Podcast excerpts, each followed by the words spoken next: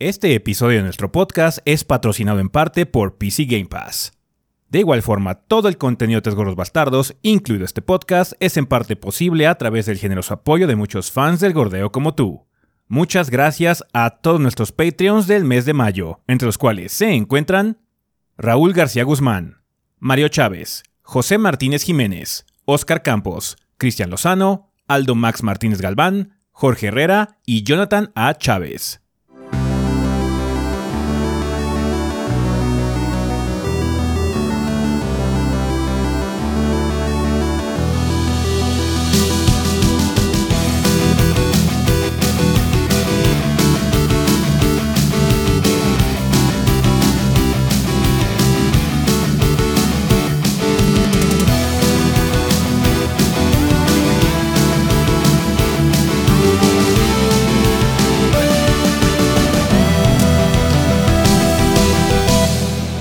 ¿Qué pedo, banda? Sean bienvenidos al episodio 480 del podcast de los tres gordos bastardos. Eh, yo soy su anfitrión Ezequiel y como ven aquí me encuentro con el resto del elenco de los gordos, sea Rafa y Adrián. A ver, Adrián, si quieres empezamos contigo esta semana.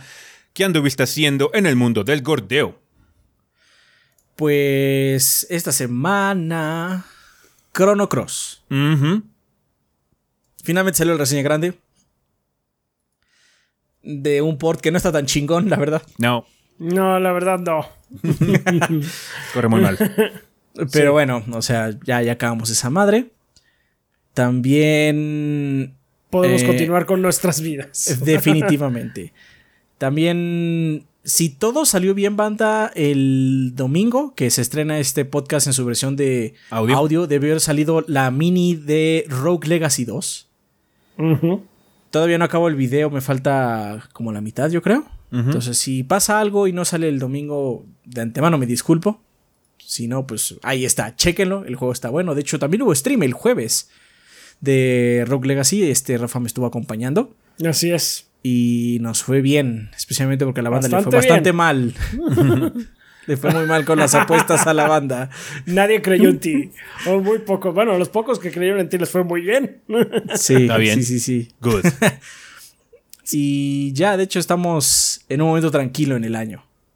Sí, sí, sí, sí. De hecho, ya estamos, como les hemos comentado semanas atrás, ya estamos entrando a mayo, que mayo es un mes bastante tranquilo, no hay muchos lanzamientos y estamos a la espera de algunas cosas que salen en junio, pero aún así tampoco salen tantísimas.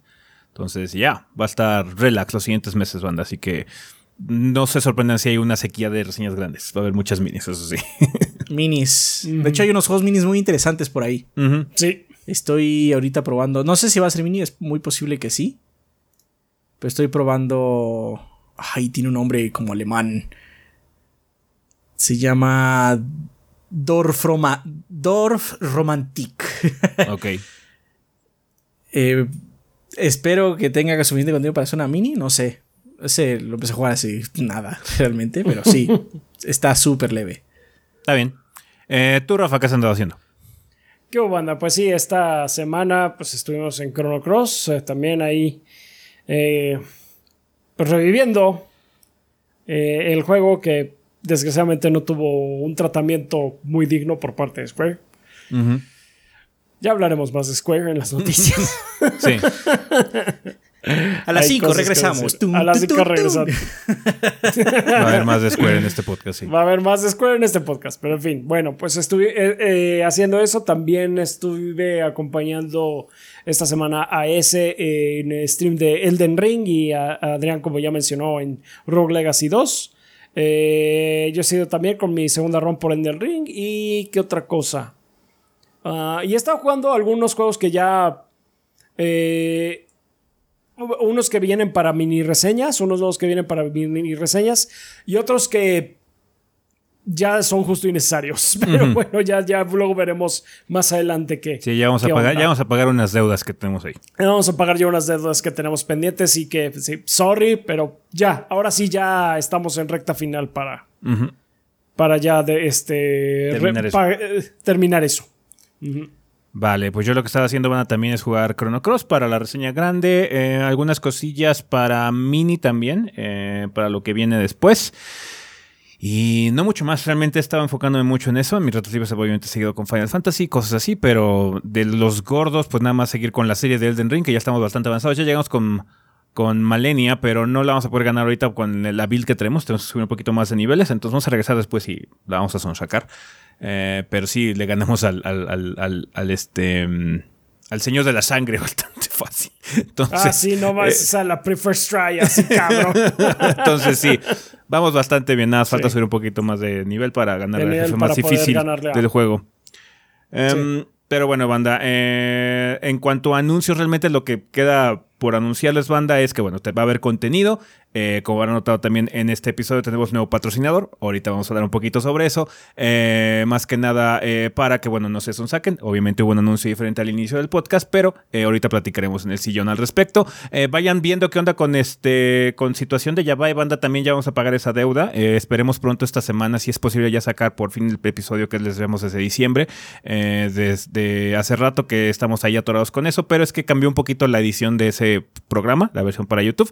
Entonces, si no han estado viendo Shinsekai Yori eh, from the New World y quieren ustedes hablar eh, largo y tendido con nosotros en la sección de spoilers del Yabai, por favor váyanlo haciendo banda. Shinsekai Yori lo pueden encontrar en Crunchyroll. Es una serie eh, un poquito pesadita porque es como fantasía, es como Dark Fantasy, un poquitín, medio sci-fi. Entonces, es un poquito más densa de lo normal.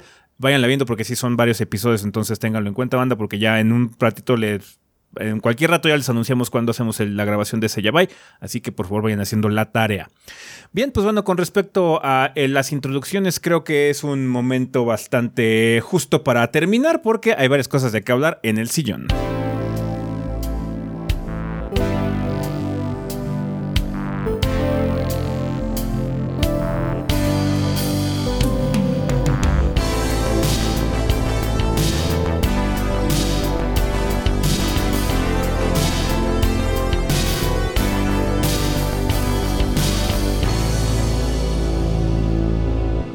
Y bueno, banda, pues ya estamos aquí en el sillón, pero en esta ocasión lo vamos a empezar de una forma diferente, eh, que de hecho va a ser la forma en la que lo vamos a iniciar de aquí a unos episodios.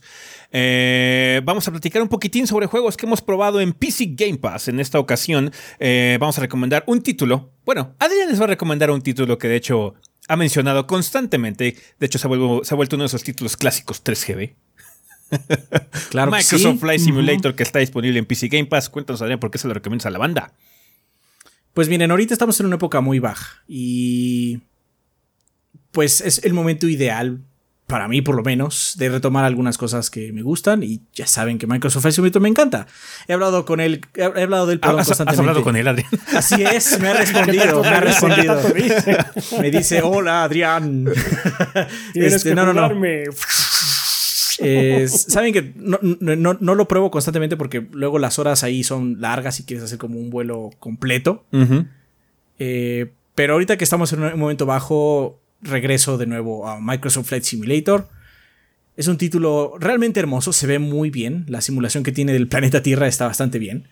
Eh, últimamente le han agregado nuevos mapas, hay nuevas ciudades hechas. Las ciudades, eh, muchas estaban construidas de manera procedural, con información de mapas obviamente, pero pues los edificios no eran exactamente los mismos. Pero poco a poco han ido agregando más y más y más ciudades hechas a mano. Y esos paquetes que han estado agregando, uff, se ven súper bien, súper bien. Es un título que disfruto mucho de manera zen. Eh, no siempre juego eh, los retos, porque de hecho el juego tiene algunos retos, ¿no? Trata de aterrizar en esta pista difícil, eh, que está en una montaña, ¿no? O trata de va a ser una ruta solo guiándote por puntos de interés, no con GPS ni con nada, ¿no? O sea, más, más a la antigüita. Así como llegas a la Torre Eiffel y das vuelta a la izquierda. Básicamente, ¿no? Están esos retos si, si necesitas un poco más de ayuda. Pero la verdad que a mí lo que me gusta es simplemente elegir un punto así como quiero ir a una montaña nevada y voy así como a algún lugar y me pongo a dar vueltas por ahí, ¿no? O quiero entrar a no sé, el calor de una tormenta. Y entonces buscas una tormenta en el mapa y te metes. Y entonces así como... Básicamente vives ese momento, ¿no? Es muy relajante. Aún así, a pesar de eso, benchmark de PC. Ah, pues Perdónenme. Sí. Benchmark. Completamente. Usa todos los elementos de la PC, procesador gráfica y hasta el internet. Sí, sí, es, un juego bastante pesado buena conexión a internet para funcionar bien, bien y que se vea lo hermoso que dice Adrián. Así, es. No, no parecería, porque pues estamos hablando de un juego de simulación de aviones. Pero la verdad es que estos subtítulos siempre han puesto así como la vara en donde vamos a estar. En, o dónde estamos más bien en el ámbito de hardware. Y en este caso, este título no decepciona. Sí requiere bastante. Entonces, si lo tienen, lo van a disfrutar. Está muy cañón. Está muy cañón. ¿Está bien?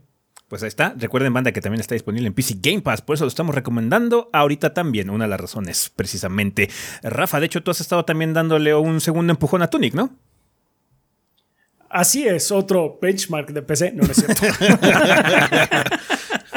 Pero bueno, eh, fuera de broma, la verdad es que el juego se ve muy bonito, tiene un estilo gráfico bastante, bastante padre. Eh, yo ya lo, estuve chuleando eh, hace unos meses. no, semanas. No sé. Semanas. a lo más un mes. Sí. No sé, pero bueno, pues sí, recientemente, vamos a dejarlo en recientemente, lo, estuve, lo he estado chuleando, eh, tanto por su estilo gráfico, que está, pues, pues, está muy bonito el juego, se ve muy padre, eh, como por la mecánica esta que tiene de tratar de emular aquella sensación que teníamos cuando éramos pequeños y jugábamos eh, pues títulos de nuestra época, que pues eran crípticos, aunque este no va tan lejos no tiene cosas, o sea, como tan obtusas. todo el tiempo te está arrojando eh, como que tips en la forma de este manual bastante colorido que claramente es homenaje a otras cosas y les quedó chulo de bonito. Eh, y de hecho, pues un poquito un spoiler del juego, supongo, banda. Si quieren sacar el final verdadero del juego, tienen que conseguir todo el manual y conseguir todo el manual para armar el rompecabezas final es todo un rollo. Yo hace rato le pasé una eh, imagen a los gordos así de decirles, eh, hace mucho yo no me ponía a hacer esto con un juego en el que básicamente me sentaba a, anotar así como que tips y, y, demás. Y pues para el, el puzzle final me aventé yo una imagen en mi editor de, de Paint, eh, no me acuerdo, fue Paint, supongo yo, porque está súper básico. Pero el caso es que es una, una, un enmarañado ahí de líneas, así que parece que lo ves y no tiene sentido. yo, pero es que estuve, estuve horas haciendo esto. Entonces sí, da una, eh, un gran sentimiento de satisfacción cuando finalmente lo completas. Eh, y pues sí, es, es, algo que recomiendo muchísimo. Está muy bien ambientado y pues sí, la verdad eh, es una gran, es una gran experiencia. Les mostraremos lo que, lo que nos mostró este Rafa, pero es spoiler. Sí. Es spoiler. No, sí. Mejor lo dejamos con un bonito gameplay del juego que seguro pasó aquí arriba. Así es, porque lo que yo les pasé está espantoso. Eh, yo lo que les quiero recomendar, banda, es un título que tuve que probar. Bueno, no tuve que, o sea, la palabra es muy fuerte. Eh, me dio eh, mucho gusto poder volver a probar Psychonauts 2 hace poquito. más que nada porque Tim Schafer es un excelente creador de juegos. Double Fine es un estudio muy divertido y tiene una identidad muy padre, muy marcada en todos sus proyectos. Em, y Psychonauts 2 cumplió con las expectativas que se tenían de la secuela de un título bastante querido como fue el primer Psychonauts, que de hecho también lo pueden conseguir en PC Game Pass si ustedes lo desean, banda. Em, es una continuación directa a ese juego y lo hizo muy bien. Trajo a la vida esos títulos de inicios de los 2000 de plataformeo 3D, nada más que este con un toque muy particular porque pues los niveles son la mente de las personas que estás como investigando o los casos que estás investigando. Entonces está muy psicodélico el asunto, cada mente es muy distinta, cambia muy radicalmente eh, el esquema de juego en algunos niveles porque visualmente la cosa es muy, muy locochona. Entonces eh, se los recomiendo bastante. Eh, ya tenemos reseñas sobre el juego, banda, pero si les gustan los títulos de, Double Fine, que tienen ese humor clásico que no siempre pega porque a veces es un poquito simplón, pero que es bastante bonachón. Sí te mantiene una sonrisa eh, eh, eh, en el rostro. Y también te gustan mucho las buenas actuaciones de voz. Creo que con nosotros los puede complacer. por favor, no dejen de checar nuestra reseña. Ahí hablamos muchísimo más a fondo, pero ahorita me gustaría recomendárselos precisamente porque es una experiencia que yo creo que vale la pena tener. Y ahorita es muy fácil ya poder experimentar esta franquicia, particularmente porque, como les dije, ambos juegos están disponibles en PC Game Pass y que los pueden descargar el día de hoy si tienen el servicio y jugar una excelente saga de juegos de plataformas creadas por el señor Tim Schafer y compañía. Entonces, por favor, no dejen de hacerlo. Así que esas serían nuestras recomendaciones de PC Game Pass de esta semana. Continuemos con el sillón. Y bueno, banda, pues ya pasando a las noticias que pasaron esta semana. Eh, ¿Se acuerdan que va a haber un remake, remaster, retrabajo, lo que sea, relanzamiento de Prince of Persia, de Sons of Time, pues hubo noticias en ese frente. Cuéntanos, Rafa, ¿cómo va ese proyecto? pues aparentemente no muy bien. Porque desgraciadamente hubo una declaración en Twitter por parte del equipo de desarrollo en el cual eh, comentan que el desarrollo de Prince of Persia The Sides of Time Remake ahora va a ser llevado a cabo por Ubisoft Montreal, el lugar de nacimiento de la épica trilogía de Sons of Time. bueno, qué padre, pero ellos no lo estaban llevando. Esta decisión es un paso importante y el equipo que construirá sobre el trabajo logrado por Ubisoft Pune y Ubisoft Mumbai ahora se tomará el tiempo que necesita para regruparse en la magnitud del juego para entregarles la mejor experiencia de este remake de un clásico atemporal cuando esté listo. Eh, queremos agradecerles su apoyo continuo y paciencia a través del desarrollo. Tengan por seguro que les haremos saber del progreso del juego en el futuro. Entonces, banda, pues antes no teníamos fecha de salida realmente. Ahora, eh, ah, échenlo más para atrás. Esto sí va a tomar unos añitos. Eh, eh, lo que leyó Rafa es una traducción directa de lo que puso en su cuenta de Twitter. esa es una traducción directa del, este, de la declaración en Twitter. Está muy puerca la, declaración. O sea, sí, básicamente. vamos a, darle esto a un estudio que sí puede hacerlo, básicamente están diciendo. Sí. Y pues trataremos de salvar lo que hizo el estudio pasado. O sea, es lo que está, fuertísima declaración. Vamos a tratar de salvar algo de lo que hicieron el, estudio pasado. Y este. Pues sí, aguántenos, aguántenos porque, va para largo. Montreal es estudio A, ¿no? De Ubisoft, estudio principal. Entonces significa que sí estaba bastante mal para pedirle pues a las pues ellos seguramente están haciendo un proyecto más grande. No, eso, he visto trabajando en un Assassin's Creed de seguro también o algo así. Ajá, o sea, algo como, no un remake, básicamente, ¿no? Entonces, sí, quién sabe qué habrá pasado. Igual y la pandemia les costó mucho a Mumbai. Eh, Yo creo que también hay una situación de, del scope del proyecto. Yo creo que Ubisoft estaba tratando de sacar algo como Chrono Cross, de hecho. Ajá. Pero como oh, hubo, hubo, una mala recepción. Eh, Dijeron, no, espérate tantito. Se ve que sí tenemos que meterle como ganas porque pues, no se comen cualquier cosa que les pongamos en una tortilla, güey. Ajá, entonces sí. no, es que, o sea, la neta, con Chrono Cross sí nos quedó muy claro. O sea, nosotros no somos muy fans del juego. De hecho, lo decimos en la reseña con todas las palabras. No es un mal juego, pero no es un juego que nos llena a nosotros. Y aún así nos decepcionó. sí. wow, this is bad, bro. Ajá, sí, el port está muy, muy, muy flácido. Entonces, bueno, igual y viendo del lado bueno es, bueno, ok, los de Prince of Persia no quieren sacar eso, ¿no? Se ve que quieren hacer algo más, pero sí, el, el, el pinche statement que pusieron está súper pasivo-agresivo, está puerco. Está cabrón que tengas development hell en un juego que ya salió, güey. Ah, eso sí está muy triste esa situación. Ojalá salga muy bien. Eh, ojalá que en un par de años realmente el proyecto valga la pena y todos los retos valgan la pena para que sea realmente un remake, remaster o lo que sea digno. Pero sí, efectivamente un par de años. Sí. Así estamos en esta situación ahorita. Vale. Eh, también el señor Geoff Kinley dejó de estar pateando arena y orinándose encima de la tumba del E3 para dar un anuncio. Cuéntanos qué hizo esta semana el Doritos Pope. Enterado. Eh, durante la semana, Jeff Kingley, el Doritos Pope, el Doritos Pope, perdón, puso en su cuenta de Twitter que el Summer Game Fest ya tiene fecha en su transmisión inicial o en su transmisión principal. Y esta va a ser el 9 de junio a las 11 a.m. Eh, hora del Pacífico, que para nosotros es 12. La una. Según son dos La una de la tarde. Son dos horas más, ¿no? En Pacífico son dos horas más. Aquí es a la una de la tarde. Ah, ok, es a la una de la tarde. Es que como hubo cambio hace poquito, un momento creo que se redujo a una hora. Sí, pero ya, ya, ya, ya, ya, se, debe, ya, se debe Sí. de todas maneras, este, los vamos a ir anunciando porque seguramente va a haber co-stream de ese, de ese evento. El eh, señor Jeff King, de hecho, siempre, siempre, siempre da opción de hacer co-stream.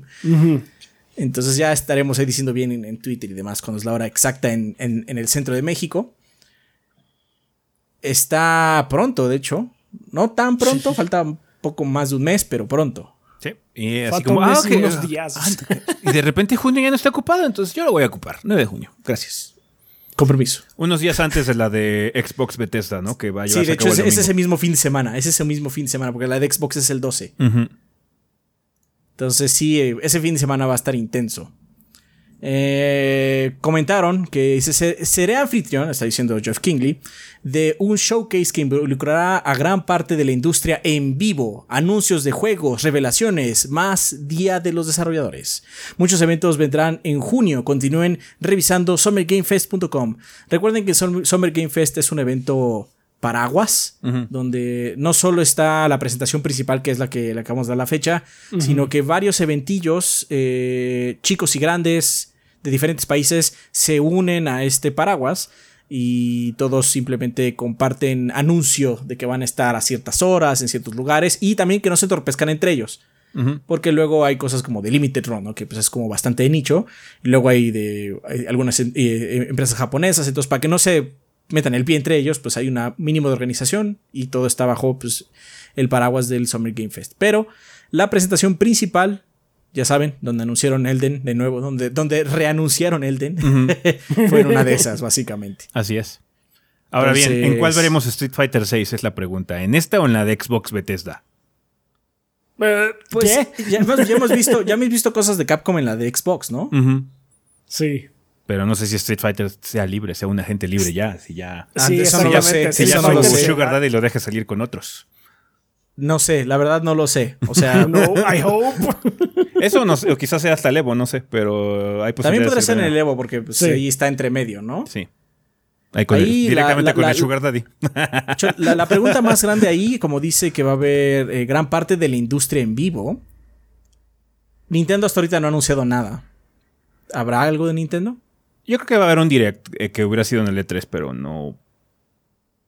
Ya. No estoy hablando Eh, sí. directamente en la, en- en la conferencia de Jeff. ¿Habrá algún Mm. anuncio de Nintendo? Quizás no muchos, pero habrá uno. Yo creo que sí, yo creo que sí. En la de Jeff, quizás algo, sí. igual hay algo así chiquitito, igual hay alguno, una continuación o algo para los juegos del verano, ¿no? Igual y. El nuevo Ajá. modo de Splatoon 3, güey. No sé cómo chingado, una cosa así. Y muestran un trailer y ya, güey. Quizás. Sí, pero yo, yo creo que va a haber Nintendo Direct de Nintendo en esas fechas, ¿no? Sí, quizás o sea, en quizás esas no en, fechas la no en el miércoles después de la de Microsoft, pero igual y sea así como en dos semanas después o yo que sé, una cosa así, ¿no? No está, así, no está directamente relacionada, pero es en las mismas fechas. Entonces, pues es parte de todo el, el tren del hype. Ajá. Pues. Por lo menos ya tenemos dos presentaciones grandes que están muy, muy juntas. Eh, esta del. Summer Game Fest y Xbox Bethesda, ¿no? Sí, o sea, la del Summer Game Fest es jueves 9 Ujú. y luego el domingo 12 es Extesta. Extesta. Vale, pues ahí está. sí. Eh, hablando de anuncios, eh, esta semana salió información de parte de eh, la Creative Business Unit 3 o 2, no sé cuál sea la que está encargando de Final Fantasy XVI, pero el señor Yoshi P, que es Naoki Yoshida, eh, hizo algunas entrevistas y comentó eh, que de acuerdo con algunos comentarios del señor Yoshida, Final Fantasy XVI está cerca de estar completado y está atravesando el proceso de pulimiento y limpieza de bugs. Yoshida también mencionó que un nuevo tráiler de Final Fantasy XVI está listo para mostrarse, pero que ha sido retenido hasta el momento por factores que no se han mencionado. O sea, el Doritos Pop lo quiere. Seguro. Por el Sí. Yo creo que sí. Dame Suena ese eso. Final Fantasy Es- XVI. ese de momento no lo vería en Xbox Bethesda porque supuestamente, entre comillas, es exclusivo de Play 5 y de PC, ¿no? Ajá. Eh, pero pues, en el Summer Game Fest podría salir, ¿no? Más que nada porque Sony no ha, no ha dado ni una pataleada por ahí. Entonces, sí, eh, si hay un evento cerca es el Summer Game Fest. Eh, Yoshida prometió a los fans un nuevo vistazo al juego antes de que termine la primavera. O sea que Pues ya pronto. ya pronto. Tiene de aquí a. Pues a junio. Pues al Summer Game Fest estás diciendo. Al Summer Game Fest. Al Summer Game Fest. Ay, ¿Me mira estás diciendo el que- Summer Game Fest? Sí, mira nada más que cosas. ¿Quién Eh, lo diría? Dice que todavía no cuenta con una fecha de salida hasta el momento y están confirmadas versiones para PlayStation 5 y PC solamente. Entonces, pues bueno, ya pronto veremos algo de Final Fantasy XVI. Estos comentarios hacen pensar que probablemente, igual y si todo se alinea, veamos Final 16 este año. Marzo 2023.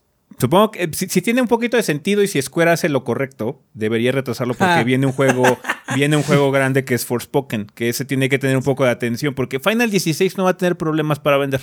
Final No. Fantasy es una, es una, eh, es una IP muy grande y tiene fans muy aguerridos que no importa que les vendas, eso sí, para que veas, se comen todo. Entonces sí, em, ya. Deberían darle un poquito de espacio a Forspoken porque es como que una IP grande que van a tener en estos finales de año, pero bueno, Square es Square. Y, muy como Siquel lo dijo ahorita, y como ya lo dijo, van a salir con una semana de separación. Ajá, y seguramente van a salir el mismo mes y una semana de separación. Y ya. Ah, entonces, vamos a ver cómo ocurre eh, el lanzamiento. Pero bueno, Final Fantasy XVI siga dando algunas indicaciones y muy pronto vamos a tener eh, un nuevo vistazo a este título que ha llamado mucho la atención, específicamente por el equipo de desarrollo, ¿no? Que es, eh, nos hemos enterado que pues, mucha gente que trabajó en la expansión de Heavensward particularmente está eh, dedicándose a Final Fantasy XVI en específico. Entonces, Heavensward está muy cabrón, entonces, ya. Emociona. Perfecto. Eh, Adrián, cuéntanos qué van a salir, eh, qué juegos van a salir esta semana en tiendas y portales digitales. El 10 de mayo, el martes 10 de mayo, sale Eiyuden Chronicle Rising para. PC, Nintendo. Para PC, Nintendo Switch, Play 4, Play 5, Xbox One y los Xbox Series. Este es el spin-off, ¿no? Es como. Sí, es como una especie de spin-off. Entry level para el otro grande. sí, porque el Ayuden Chronicles es el como Suicoden, ¿no? Pero este no es. Ajá, no este es... como un entry level. Ajá. Está como raro, es como un spin-off. Eh, también sale Salt and, Sa- uh, Salt and Sacrifice, la secuela de Salt and Sanctuary, para PC, Play 4 y Play 5. Mini y, de Kid. Mi- Mini del Kid. Y, para- y también sale We del Were. Here Forever para PC, Play 4, Play 5, Xbox One y los Xbox Series. Entonces ya saben, el regalo perfecto para mamá, Salt and Sacrifice, Para que raspe. para que raspe. El 11 de mayo sale Brigandine, The Legend of Runesia, Runercia, perdón, para PC. El 12 de mayo sale The Centennial Case a Shijima Story para PC, Nintendo Switch, Play 4 y Play 5. Shit, sí, cierto, esa cosa. ¿Sí, sí se Y- acuerdan qué es? O, o sea, yo sé, yo sé, yo sé que es de Square. Yes. ok, sure. Como Rafa no sabe, le toca a Rafa. Este. el 13 de mayo. ¿Qué diablos es esto? ¿Qué diablos es eso? tu nuevo juego Ah, favorito, tu favorito. El 13 de mayo, el What último the juego de esta semana sale is this? Evil Dead The Game para PC, Nintendo Switch, Play 4, Play 5, Xbox One y los Xbox Series. Oh, Dios mío, no, no sé. Vale, eh, pues bueno, ahí tienen, banda. Creo que pues, obviamente hay varios juegos ya chiquitos, eh, mediana envergadura, pero bueno, son juegos interesantes. Eh, Salt and Sacrifice, eh, Salt and Sanctuary es muy bueno, eh, entonces vale la pena darle una checa a su eh, secuela. Evil Dead The Game podría estar chido.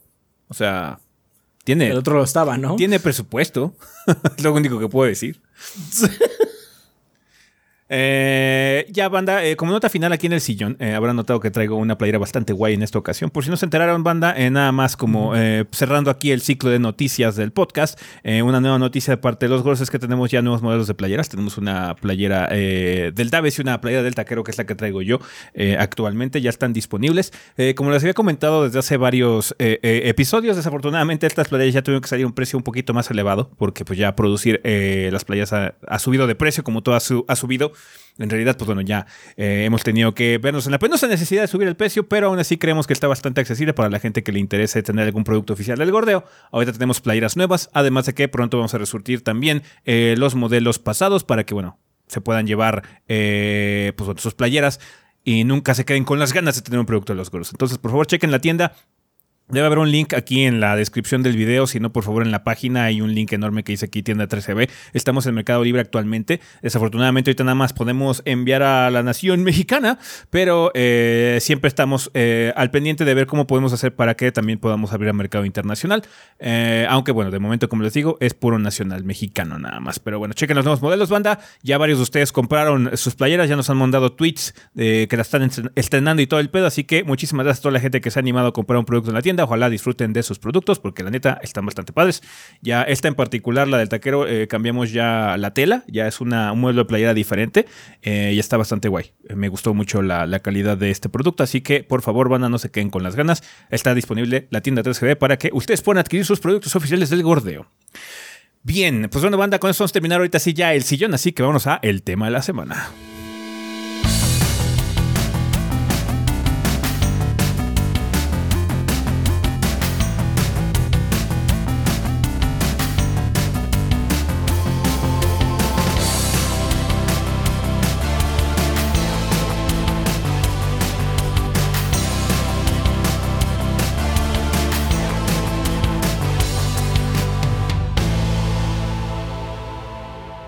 Y bueno, banda, pues estamos aquí en el tema de la semana donde vamos a eh, empezar como ya es costumbre con la vida después del podcast. En este caso sería episodio 479, Gaming en dispositivos móviles. Muchos de ustedes quisieron participar en esta ocasión, banda. Sí. Entonces, eh, tomamos tres pensamientos de la vida después del podcast porque hubo una muy buena cantidad de participaciones. Así que, eh, Rafa, ¿qué nos mandó la banda? Así es, pues ahora sí, este, se dejaron caer en los comentarios, banda. Eh, pues bueno, como ya comentó ese, tomamos tres. El primero de Gretel Salander que dice eh, de Discord. Olis, yo llevo varios años jugando algunas cosas en celular, desde Tower Defense que terminaron siendo pay to win hasta gachas que sorprendentemente son muy benevolentes. Incluso he jugado cosas para apoyar a creadores de contenido. Por ejemplo, a Power Basinga que hizo collab con Raid Shadow Legend y ni pedo le entré esa caquita de juego, pero todo fue por Power. Lo volvería a jugar para apoyarlos a ustedes, pero gracias a modo que le hacen el feo. De hecho, sí, le hicimos el feo a Braid Soul Legends. Sí. sí, fue, sí fue una historia verdadera. Sí. Así es. Actualmente juego dos juegos. Epic 7, que a mi parecer es el mejor gacha. Todo el tiempo regalan cosas, personajes, tiradas, energía para jugar y sets enteros para equipar personajes. No creí que un juego de este tipo pudiera ser tan amable con el consumidor. Y el otro juego es Genshin Impact, que tendrá un sistema de tiradas horrible, pero la historia y el contenido jugable está muy cabrón. Si no me dijeran que es free to play, creería que tiene un precio de 60 dólares. De todo lo que he jugado en celulares, solo le he metido dinero a un juego, a Genshin. Cada mes compro la bendición lunar que cuesta 5 dólares. Prácticamente nos dan la moneda para comprar tiradas. Gracias a todo esto he podido sacar a los personajes que me interesan y no al haber eh, PvP, el meta, y no al haber, al no, haber, perdón, al no haber PvP, el meta no me importa. Perfecto. Pues está muy bien. Muchas gracias. Tenemos también el comentario de eh, Maya Dalia, igualmente de Discord, que dice: Hola gorditos, yo soy joven y por eso he crecido con dos. ¿Qué? O sea, yo soy joven significa ustedes no. ah, sí, claro. We know that. Yo lo acepto, Adrián, no sé. Yo lo acepto. ¿Seguías pensando que estabas joven? No, por supuesto que no. que no. No debía ser una sorpresa entonces. Así es. Es muy diferente cuando te lo dicen a cuando, nada más siempre lo sabes. Mm. Te lo dicen y es más rudo, es más rudo. Está bien. Bueno, entonces este. Eh, seguimos con el comentario. Eh, yo soy joven y por eso he crecido con juegos de teléfono relativamente toda mi vida. Sí, ahora sí, yo también me sentí de, de antaño. Recuerdo juegos muy clásicos de esa época, de juegos de teléfono como Angry Birds, Fruit Ninja, Doodle Jump, etc. Ahora los únicos que juego recurrentemente en teléfono son Mario Kart Tour y Angry Birds Classic. Mario Kart Tour lo juego principalmente porque soy una fanática de la serie de jueguitos Mata Amistad y no me molesta mucho su gameplay y porque está muy bien adaptado para jugarse en una pantalla pequeña táctil. Aunque algunas de sus prácticas monetarias sean cuestionables, como los bundles que llegan a costar 1200 pesos, que para ese punto ya mejor cómprate un 8 de luz. Oye, sí, qué onda. Sí, no, mames, 1200 pesos, pues sí. Eh, bueno. No, fam. no computa. No, fam. No, no, no, no, not a fan, not a fan fan. quizás es algo de viejos. Sí, sí, sí, supongo que es algo de viejos. Jugar free to play o solo con el pase, que dura dos temporadas, te da suficiente tiempo como para vivir bien. Además de que el juego ahora es bastante generoso con su sistema monetario, dándote muchos rubíes y monedas en abundancia. Eh, ya, este, el 8 de luz. Pero bueno, está bien. Es ¿Es, es, este, tu gusto estás en tu derecho? Así es. Angry Birds Classic es el relanzamiento del juego clásico de 2012 y es premium, costando solo 22 pesitos y con el cual tienes toda la experiencia completa y libre de anuncios. Además de que yo considero que los Angry Birds son el juego perfecto para jugar on the go. 22 pesitos por toda la colección de Angry Birds está bastante bien. Muy bien, sí, sí, sí. Otro juego que recomiendo es un indie llamado Purella, que solo cuesta 3 dólares, lo cual puede ser eh, mucho para un juego móvil, pero las horas de diversión que da no es comparable. Otra cosa que yo recomiendo para la gente que juegue casi exclusivamente en celular es el Google Play Pass, donde por 70 pesos mes, eh, al mes tienes una selección amplia de juegos premium como Stardew Valley, y juegos gratis sin anuncios. Ahora simplemente juego solo premium o de servicio porque la gran mayoría del ecosistema de juegos móviles gratuitos está plagado de juegos poco inspirados, perdón, copias de una copia, juegos básicos como Sudoku plagados con anuncios pay to wins. Mm. Un saludo de que el bordeo sea eterno. Muchas gracias, Maya. Pues sí, ese es un problema que sí, ahorita que existe. De hecho, por eso O sea, así sí, como existe. no me llama la atención eh, averiguarlo. O sea, quizás sí haya como joyitas en ese sentido, pero por Pero la gran es que cantidad de porquería que hay ahí alrededor, no me Minar llama. toda la porquería que tienes ahí alrededor, pues sí, como que está muy de hueva. Entonces, pues no, gracias. Sí. Pero bueno. También tenemos el comentario de Enrique León de YouTube que dice: Saludos gordos, aquí un contemporáneo, suyo y compartiendo su experiencia. Como bien dicen, prefiero un juego de consola que jugar en celular, pero en estos momentos de esperas eternas, el celular es tu mejor aliado. Y caigo irremediablemente en la trampa que son los juegos móviles. En general, he jugado juegos típicos eh, de licencias como Disney o One Piece, esperando que sean divertidos, pero hay tres cosas que me hacen abandonarlos. Que la mecánica loot box no te garantiza obtener algo bueno, slash útil, slash lo que quieres. Barreras de dinero para seguir avanzando y el estilo de gameplay. Necesito botones y un pad carajo. Los únicos juegos que mantengo en mi celular son, como el abuelo Rafa, los basados en, en juegos de La mesa. tía Rafa, por favor. Piolín. Como Sudoku, Rumi y Catán. Ah, caray. con el que más me identificaría ahí sería con el Sudoku. y el Rocket League Sideswipe. Ese es eh, el caso más raro, dado que le encanta el RL normal, pero soy el Rocket League nor- normal, pero soy muy malo y esta versión se me facilita mucho más por hacerlo 2D. De todos modos lo desinstalé porque aún así soy manco para los controles táctiles de celular y se me está haciendo un vicio malsano. Eh, les mando un gran abrazo, deseo que sigan piolas piolas y que nunca acabe como la pre- eh, espera por el final de la canción de Hielo y Fuego. Ok. Uf, Qué duro. Pero pues sí. Qué bueno que Muchas no gracias. lo empecé a leer. De veras, ¿eh? De veras que sí. Pues bueno, banda, muchísimas gracias por sus comentarios. Eh, queríamos ver más o menos sus experiencias con respecto a jugar en dispositivos móviles y pues bueno, hay muy hay espectro muy diverso porque de hecho el, el apartado móvil sí tiene muchas cosas eh, realmente Tanto buenas como malas. tanto buenas como malas. Eh, obviamente hay algunos títulos que sobresalen, que se han vuelto bastante interesantes en la plataforma y que bueno que lo están disfrutando, Amanda. Bien, eh, pues bueno, vamos a pasar ya el tema de esta semana, eh, que como ustedes imaginarían, pues la noticia que omitimos de hablar en el sillón es la situación que ocurrió en estos días de que eh, Square Enix eh, acaba de vender las franquicias de Tomb Raider y Deus Ex con sus respectivos estudios, es decir, Crystal Dynamics eh, y Eidos Montreal ya eh, adiós. De hecho, eh, se fue Eidos, Crystal Dynamics y Square Enix Montreal como tal. Eh, Square Enix venderá estos estudios eh, junto con las franquicias de Tomb Raider, Deus Ex y Thief a Embracer Group de Suecia, que adquirirá pues, los tres estudios correspondientes por 300 millones de dólares. Esto dará a Embracer Group la propiedad de 50 juegos de la librería de Square Enix y afectará a 1.100 empleados a lo largo de los tres estudios. Embracer Group ya cuenta con varios estudios de desarrollo y publicación, tales como Gearbox Software, THQ Nordic, Saber Interactive, Koch Media, Deep Silver y Coffee Stain Studios. O sea que no es. Tiene mucho también. tiene Sí, bastante. tiene- no, no, deja, ahorita sí que, que siga leyendo ese. Eh, tiene bastantes este, propiedades ya y bastantes estudios. De hecho, eh, una de las cosas que se ha estado dedicando a hacer este grupo de Embracer Group es comprar IPs relativamente viejas o que ya no han tenido el impacto. Porque Tomb Raider sonará a una franquicia muy importante, pero en realidad, en cuanto a ventas, no lo ha sido tanto. Eh, Deus Ex menos y Thief le fue fatal cuando salió. Entonces, realmente no son eh, IPs que. Son ten- juegos aclamados.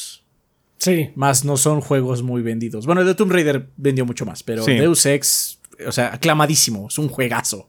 pero no son juegos populares. Pero no son juegos populares. sí. Ajá, no, los, no los realmente- compró mucha gente. Sí, entonces, eh, pues sí, son. Tienen, Como por ahí un- leí un Twitter que decía, estoy esperando que salga un nuevo Deus Ex para que lo ame y nadie lo compre.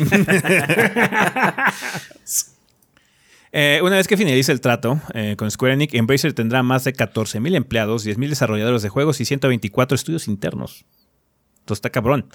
Square Enix dijo que la venta de sus estudios e IPs establecerá una asignación más eficiente de sus recursos y les permitirá lanzar nuevos negocios al dar luz verde a las inversiones en campos de blockchain, AI y la nube. O sea, quieren entrarle a los NFTs estos cabrones. Oh, boy. Muy tarde y muy mal, la verdad. Muy tarde y muy mal, exactamente. Eh, Embracer comentó que estaba impresionada por el portafolio tan rico de IPs originales de los estudios, especialmente Tomb Raider y Deus Ex, que han vendido 100 millones de unidades combinados, más Tomb Raider que Deus Ex. Mucho más Tomb Raider. Mucho más Sí. Tomb Raider. Sí, porque están contando todos los Tomb Raiders Los que ha habido a lo largo de la historia. No, y están contando también los como paquetes. Sí. Y Sí. los móviles también y cosas así. Ajá. Entonces, sí, o sea, Tomb Raider es una franquicia importante, es más grande que Deus Ex, pero no es tan importante como solía ser. Ojalá que ahorita con esto que está ocurriendo, que es la nueva venta, eh, cambiemos de, de perspectiva, ¿no? Eh, Embracer vio oportunidades convincentes para el crecimiento orgánico de los estudios para maximizar oportunidades comerciales. La compañía, eh, al ver una oportunidad para invertir en las IPs mencionadas, así como eh, Legacy of Kane, Thief y otras franquicias originales. O sea que ven que constantemente nos llegan a preguntar, oigan, gordos, ¿creen que Legacy of Kane regrese? Como estaba la situación antes de que Square era dueña de estas propiedades, Era muy difícil. era muy difícil. Ahorita, quién sabe, ahorita ya podría darse el caso de que Legacy of Kane regrese de alguna forma. Igual y con un remaster primero para ver cómo tentar las aguas y luego ya podríamos hacer un título nuevo. ¿Quién Uf, sabe? Del primero, vamos a ver a. to- Tomando sangre desde un metro de distancia. Yo pagaría por eso, ¿eh? Pues ese es el Blood Omen, ¿no? Ese es el Blood Omen. Ese Sí. es Blood Omen, sí. Sí. Em, Crystal Dynamics ya había anunciado en marzo que estaban trabajando en un nuevo juego de Tomb Raider con el Unreal Engine 5. También están asistiendo al desarrollo del nuevo Perfect Dark de Xbox Game Studios, de Initiative, desarrolladores de Perfect Dark. Dijo que continúa trabajando con Crystal Dynamics en el juego, que esto no cambia la- el contrato básicamente que ellos habían establecido. No se mencionó a Eidos Montreal en el trato, pero Embracer sí dijo que Square Enix Montreal continuará trabajando en desarrollar y operar juegos móviles memorables basados en IPs AAA. Entonces, ya. Básicamente, Square se deshizo de sus estudios occidentales. Y sus IPs, que es más importante aún, ¿no? Sí. Porque obviamente los estudios tienen mucha gente y gente que trabaja y todo, pero eh, al final del día, de hecho, los compré originalmente por esas IPs también. Sí. Y, y la neta no hicieron nada con ellas. Tomb Raider fue como lo más rescatable. Deus Ex- Eh, el, la, primer la- Deus la Ex trilogía. también. la tri- ¿Eh? el primer Deus Ex también. Sí, el primer Deus Ex también. Eh, la- pero donde le metieron más ganas, o por lo menos donde hubo más trabajo, fue Tomb Raider. Sacaron tres juegos. Y de hecho, ese es el infame. Vendimos un montón, pero no llegamos a las expectativas, ¿se acuerdan? Sí, sí, cómo no. Entonces, Tres millones a. Creo que fueron- Sí. Fue Entonces, algo así, fue algo así. la neta es su pérdida, ¿eh? Porque de todas maneras no estaban haciendo nada con esas madres. Ah, sí. Yo estoy bastante conforme con la situación. O sea, eh, alguien lo quiere pintar como algo malo y realmente yo siento que este es una absolute win para todos porque es O básicamente sea, es- separar. es malo para Square nada más. Sí, o sea, en un sentido es malo para Square, pero en un sentido también es bueno para Square. Porque claramente Square está teniendo más éxito eh, con sus propiedades japonesas. Eh, sea como sea, acaba de sacar un título exitoso en Final Fantasy VII Remake. Final Fantasy XIV está generando un chico de dinero. Viene Final Fantasy XVI, viene un nuevo Dragon Quest. Entonces tenemos juegos de propiedades importantes que van a venir y están dedicándole sus recursos y están tomando decisiones correctas. Hay pendejadas como el Chocobo Racing, como Stranger of Paradise, Ah, sí. como Babylon's no. Fall, indudablemente. Pero eso va a ocurrir de aquí Chrono. Cross. Chrono Cross que lo hicieron bastante mal, va a ocurrir. Pero yo siento que está bien porque claramente no sabían o administrar los estudios este, occidentales para darles presupuestos que realmente generaran eh, algún tipo Las de ganancia con los millones que venden esos juegos. eh, para no tener expectativas irreales. Y pues se ve que esos estudios, tanto Crystal Dynamics como ellos, necesitaban un mejor dueño, un mejor eh, guía para poder realmente florecer como estudios. Ojalá que Embracer Group haga lo propio. Eh, no sabemos si esto va a ser realmente algo positivo para estas agrupaciones, pero ojalá lo sea. También para las IPs. Claramente era una relación disfuncional y siento que es mejor que estén preparados. Pues es que no hacían nada con eso. O sea, Sí. Deus Ex hicieron el primero. Y el primero estuvo bien, ¿no? Tiene sus problemas, indudablemente. Pero no es un mal juego. Vino el 2 con muchos problemas técnicos. Y con una historia que lamentablemente sí no llegó a nada. Pero dijeron, es que viene un tercero. Y nada. Y nada, luego vino Avengers. Que sucedió, Sí. La neta. Entonces fue algo que no llegó a nada, ¿no? Luego Thief fue solo una, un intentón, se murió, el intentón no quedó tan bien, pero pues no le dieron más intentones, nada más fue uno y ya. No, hasta nadie lo quiere. Bueno, quizás no lo quieren porque no estuvo tan chido, Sí. no porque la propiedad no venda. Ajá. Este, y pues... O sea, Legacy of Kane. Nada. Sí. Nada. Nada, nada. Ni una uña. Hay que ver, o sea, no, no no sabemos. No hubo ni siquiera un comité exploratorio, por así decirlo, para ver Ah, si realmente es una franquicia que sea relevante. Eh, porque Ah, igual, igual hubo, no, no. lo es. O sea, igual no estamos. No sé cómo le está yendo, por ejemplo, al nuevo pinche juego de este Masquerade, el de el, Battle Royale. No sé Ah, si, el- no sé el si de- estemos para juegos de vampiros ahorita, güey. Ah, entonces. eh, No sé, pero, o sea. Pudieron haber sacado mínimo una colección. No, por eso digo, no hubo ni siquiera comité exploratorio. O sea, no hubo remasters eh, que, vieron, que pudieron haber visto la luz. No soy fan de Gearbox. Gearbox está bajo el paraguas de Embracer Group. También. No soy fan de Gearbox. La neta, no soy fan de ellos. Pero están haciendo Homeworld 3. Tienen una propiedad vieja y la están aprovechando.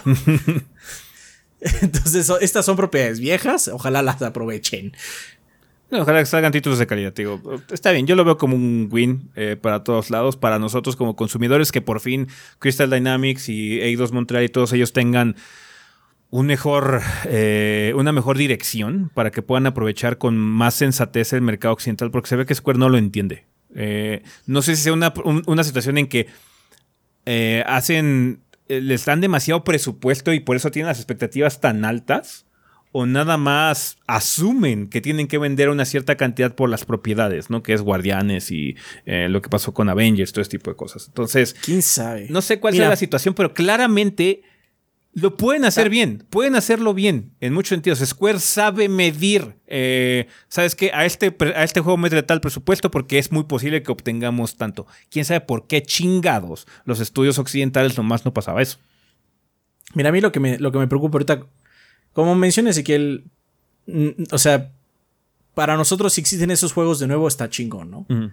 A mí lo que me preocupa no es tanto ese lado, sino lo que está haciendo Square. O sea, Square está... Ah, sí, claro. sí, o está sea, ya- es- hicimos ya un tema de que Square está desatado, hace como, ¿qué será? Tres semanas, cuatro semanas. Y esto es consecuencia de eso, porque... Pues están viendo que le pegan. Cabe aclarar algo tarde también, porque hasta Ubisoft ya intentó también los NFTs, no les, no les funcionó. Sí. Este... ese mercado ya está colapsando. Bueno, pero también tienen otras ideas, ¿no? Pero hay muchas ideas que ya están. Pues muertas, no sirven de nada, ¿no? Es como cuando empezaron a hacer juegos por episodios, cuando dejaron de ser relevantes. Vamos a empezar a hacer juegos por episodios. Eso se acabó hace un año, hermano. ¿De qué estás hablando? Sí. Eso es muy de Square. Y Sí. pues Square no tiene dinero infinito. Tiene mucho dinero, pero no tiene todo el dinero. No tiene tantísimo dinero. No es una empresa tan grande. Entonces, eh, bueno, ahora tiene 300 millones más, ¿no? Eh, entonces, la verdad es que me preocupa más Square en ese sentido, porque sí está como muy loco ahorita, porque saca todo, a ver qué pega, así como, pero es que si sacas todo así, no, no va a pegar nada, porque está cutre, o sea, ya íbamos arrastrando un- uno- unos mesecillos gachos. Y no hay eh, indicaciones de que esto vaya a frenarse, ¿no? Porque, pues, indudablemente tiene Final 16 y se ve chingón. Pero también viene el nuevo Star Ocean y se ve feo. El juego se ve feo. Y, ok, quizás no tiene el mismo presupuesto que el 7 Remake o Final 16. Porque pues es ridículo pensar que van a tener el mismo presupuesto. No los tienen. Pero, pero ese juego se ve de Play 3, perdóname. El pinche Star Ocean se ve horrible. Pues, diría que va como muy acorde a la serie Star Ocean. Tampoco ha sido como O- algo pero, muy. pero pues es el punto. Tienes que renovarla. Porque no puedes dejarla atorada en una época. Porque si no, mejor tú no la sigues. Porque sí se ve mal. Y, Sí, sí, sí. o sea, el nuevo, el, el nuevo Valkyria, eh, no sé, Profile, no sé cómo se llama, no me acuerdo cómo se llama, pero tampoco se ve un juego de alto presupuesto. Se ve mejor, eso sí, cabe aclarar que el Star Ocean. ¿no? pero tampoco tienen que ser juegos de alto presupuesto todo el No, tiempo. Pero pues tiene que tener algo, algo que llame la atención, porque si nada más por el peso de una IP que llevas muchísimos años sin darle peso, pues tampoco va a vender, porque sí, Pero también por si eso, quieres que, digamos que por si eso no quieres que puedes se renueve tiene que ser atractivo. No lo tienes que asignar mucho porque también es, es eso, es, es como lo digo, es el comité exploratorio. Es el, el- el nuevo- el nuevo juego de Valkyrie obviamente no va a vender mucho y Square lo sabe, o sea, no va a vender los números que creo que se espera que venda. Supongo que están... eh, hay, hay de niveles a niveles. El problema es mucho, tiene que ver con diseño de arte y siento que es un problema que estuvo y ha quejado, por ejemplo, a Capcom por mucho tiempo también, que es la situación en que hay como cierta crisis de identidad visual en, algunas, en algunos casos, ¿no? Cosas, por ejemplo, como Triangle Strategy se ven muy bien, pero porque encontraron un nicho muy padre que no necesita mucho presupuesto, no necesita muchos recursos para lucir bien. El problema que tenemos con estos juegos 3D como Star Ocean o como el Valkyrie y todo este tipo de cosas que se pueden ver muy rough, si no sabes manejarlo, si no tienes un muy buen diseñador, se pueden ver muy burdos. Sí, Pasa el. Babylon's Fall, o sea, Babylon's Fall es la cosa más horrible que he visto en mucho tiempo. Sí, pero ese es el problema, porque recuerda que la percepción del público también es importante. Y pues. A Ubisoft le dicen Bugisoft por algo. No nada más es porque sí. Ajá. Obviamente hay mejo- ha mejorado de cuando eh, salió en el 2016 puros juegos que estaban rotísimos. Ahora ya no están tan rotos. Ajá. Tienen problemas como la mayoría de los juegos abiertos, pero no están tan mal. Pero sigue siendo Bugisoft. Ajá. Entonces, pues podemos empezar a decirle feo Enix, porque la neta hay, hay juegos que están saliendo culeros. Sí. Y porque se ve que no hay una dirección de arte bien. Porque otros estudios japoneses, que también hacen juegos de una calidad, vamos a decirle doble A o solo A, este, hacen productos más bonitos con ese dinero. Y pues ese es el problema. Te empiezas a hacer una. Te empiezas a hacer una. Este. una reputación y es difícil quitártela. Creo que es, Ajá. creo que el objetivo de Square no tiene que ser imitar a Bandai Namco. Porque Bandai Namco también Ajá. tiene mucho esa situación. Bandai Namco es- Efectivamente. Es, un, es un. Es un. Es que es bueno y es malo porque. Una de las mejores épocas de Square ha sido la del PlayStation 1. y De hecho, lo acabamos de comentar en, en- en este, En la reseña. en la reseña. Y ese Square se hizo ese Square precisamente porque sacó varias cosas y a ver qué le pegaba. ¿ah? Entonces, creo que la mentalidad no es incorrecta.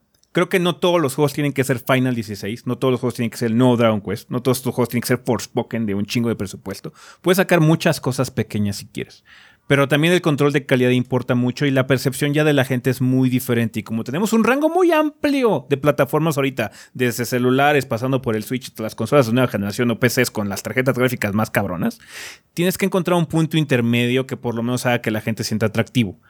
Los juegos de Bandai Namco hay juegos que ven horribles. Ajá, los juegos de Sword Art Online son muy feos, pero también tiene juegos que son relativamente mediocres hasta cierto punto, que son muy same, como los Naruto o cosas por el estilo, pero que por lo menos visualmente se ven muy padres, ¿no? Son como muy característicos. Ah, son atractivos. Son atractivos. Entonces yo creo que pueden tratar de tirar eso, pero a mí me gustaría que siguieran con esta actitud. A mí me gusta que intenten cosas. Algunas van a fallar horriblemente, pero por lo menos eso hace una compañía divertida. No lo convierte en Ubisoft, donde ya esperas que el siguiente juego, sea lo que sea, sea otra vez Far Cry, sea otra vez un juego de mapa abierto, o sea, sea un juego Ubisoft, igual, ya un juego por eso Ubisoft. los- sí. Prefiero eso, Sí, sí, sí. pero también hay que tener un control, no puedes simplemente despotricarte porque- y sacar todo a lo pendejo. O sea, de, de esos últimos juegos solo ha habido uno bueno realmente que fue Triangle Strategy. Ujú. Uno de uno que está interesante. Y uno que está interesante decente, así como bastante, eh, que fue Stranger of Paradise. Sí. Ajá, y ese más bien fue por, por los loles, por los memes. Sí, más Ajá. veces por los memes, no porque realmente No, sea por- porque el juego, el juego es, es así como. ¿Por qué este juego corre tan mal? No está tan, no, no se ve tan bien para, no tiene tantos La respuesta como ahí es cosas visuales. No, sí, no te- Pero sí. pues la respuesta, el que, el que dice, el que da el siga es Square, no, No, sí, Tecmo Koei. no. Tecmo Koei puede presentar porquería y decir Square, no. No, no, no, arréglalo. perdóname. Pero a Tecmo Koei todo el mundo le dice que sí, porque todo juego Tecmo Che Tecmo Koei se ve del nabo. Ajá, entonces sí. sí, pero, pero, pero, no, pero sí pueden hacer cosas interesantes visualmente, porque el Persona 5 Strikers es de Tecmo Koei. Correrá un poco mal, indudablemente, pero se ve muchísimo mejor Stranger of Paradise. Sí, pero o sea, vemos incluso cosas que son muy similares como el Fire Emblem y todo ese tipo de cosas o el, el, el- el, este nuevo Hyrule Warriors corren del nabo. O sea, ese es Tecmo Koei. Pero se ven mejor que Stranger of Paradise. Correrán del nabo, pero se ven mejor. Sí, o sea, ahí. Bueno, son caca, Falta pero por lo que- menos no la pisamos. Va, lo dejamos de esa Ajá, Eso. o sea, o es que el, el otro es así como, ¿por qué aceptaste esto, Square? Básicamente. ¿Por qué no le dije? O sea, porque puede ser, oye, ¿sabes qué? Mejora esto. Yo qué sé. Y ese es el problema que está sufriendo Square. Está muy padre que se arriesguen en, en, en- en IPs que estén muertas desde hace mucho tiempo. De hecho, lástima que no lo hicieron con las que acaban de vender. Ajá. Pero el problema es que eh, es- se siente que el control de calidad está por todos lados. Y eso demerita entonces también lo que sacas. Porque dices, ¿para qué me compro algo en arriesgado si de todas maneras viene de Square y no se ve tan bueno? ¿Para qué me gasto? Porque no, los juegos no son baratos. Sí, no, no, no. No, y cada vez suben seguro más de el, el. Valkyrie y todo ese tipo de cosas van a salir a 60 dólares, güey. Ajá, entonces dices, ¿para qué me compro esto de 60 que se ve un juego de Play 3? El Star Ocean igual a 60 y todo ese tipo de cosas. Entonces, Ajá, entonces es- eh, indudablemente es muy padre cuando una empresa hace cosas eh, nuevas, aunque sean nuevas en el sentido de que eh, estamos retomando franquicias que dejamos décadas atrás, ¿no? Eh, eso es innegablemente es padre, pero también si no hay control de calidad te, va a valer. A mucha gente le va a valer porque ¿para qué? ¿Para qué me gasto? Las cosas son muy caras. Y pues va a estar feo, va a correr feo, se va a sentir un juego apresurado o, peor aún, no hacen eh, justicia a sus propiedades intelectuales que lo han hecho grandes. Lo dijimos en la reseña de Chrono Cross, así como es que este sport está está, está hecho al aventón. Sí. Y de hecho pasó con Trigger también, con Chrono Trigger, cuando lo pasaron a PC, que estábamos muy felices en el momento que anunciaron, no mames, Chrono Trigger en Steam, finalmente vas a poder jugar Chrono Trigger fácilmente. Y el port estuvo culero. Lo arreglaron afortunadamente, ¿no? Pero era una época donde no había tantas cosas que hacer. En cambio, Square ahora se siente que está haciendo todo. Todo. Entonces yo no sé si tengan tiempo de arreglar Chrono Cross. Ahora bien, o sea, eso sería la visión más grim en ese sentido, pero siendo un poquito abogado del diablo, entonces no tiene sentido que hayan hecho lo que hicieron ahorita. Ah, Básicamente que hayan alocado este. O sea, es que dejemos de perder dinero con estos estudios que claramente nos están costando dinero porque de hecho salió el reporte de que los juegos de Marvel perdieron una cantidad ridícula de dinero. Mm. Eh, mejor ganemos Para este. Fall, seguramente. Sí, ganemos este capital. Ajá, y tratemos de mejorar lo que ya estamos produciendo, ¿no? No, por eso dije, aquí lo único que me preocupa es Square. Sí, o, sea, la venta obviamente estuvo bien. no, tenemos nada que hacer con esto, véndelo. Tiene sentido todo eso. desgraciadamente, cuando están diciendo no, pero lo vamos a invertir en capital en NFTs, es así de, ah, bueno, ok, aquí ya me está, ya está surgiendo una bandera roja que no me está agradando. Pero digamos que la venta de los estudios en sí, sí tiene sentido. Sí, pues ya no están gastando en él, porque pues. Sí. Al final del día, lo que más drena dinero en una compañía, no importando si es eh, Square Enix o la fondita de Doña Chonita de la esquina, es salarios. Salarios es lo que más dinero te quita constantemente, no importando qué, qué tamaño es tu institución. Entonces, este, sí, indudablemente vendieron esto para no tener que mantener el estudio grande. Afortunadamente se lo dio un grupo grande que puede mantener sus salarios y no tener que correrlos. Ojalá no suceda. Esa noticia todavía no sucede. Va a pasar. Ojalá no sea el caso. Yo creo que va a pasar, pero ojalá que sea la menor cantidad posible. Ajá, como hay cambio de cabezas, va a tener que haber un movimiento de gente, pero ojalá sea la menor cantidad posible. Pero lo que no, pero pues eh, o sea, indudablemente es una movida bien para Square Enix ahí, pero cuando dicen en qué va a suceder esos 300 millones, no suena tan padre, porque tienen otras deficiencias en otros lados muy obvias que estamos viendo desde hace tiempo. O sea, no, no, es como que nos estemos inventando algo, esto está, pasando. ya hicimos un tema de eso. Pues, pues sí, habrá que ver. De hecho, no, o sea, no es como si la compra hayan jurado y perjurado que van a hacer esto. Ojalá que con las noticias y con la estructura del mercado como está ahorita, pues básicamente repiensen en que usar. La piensen dos veces. Ese oro, ¿no? Porque no hay nada que los obligue realmente a usarlo para esas cosas que establecieron en el comunicado, ¿no? Eh, parte del comunicado, de hecho, también menciona reestructuración. Ajá, eh, interna de recursos. Entonces, eh, no necesariamente todo va a ir para los mentados NFTs. Y ahora bien, para la gente que se está preocupando por este tipo de situaciones y que está sacando las cosas de proporción, ahorita como se ha comentado, es que esas cosas de los NFTs van a estar metidas mucho, yo creo que en juegos de móviles. Ajá.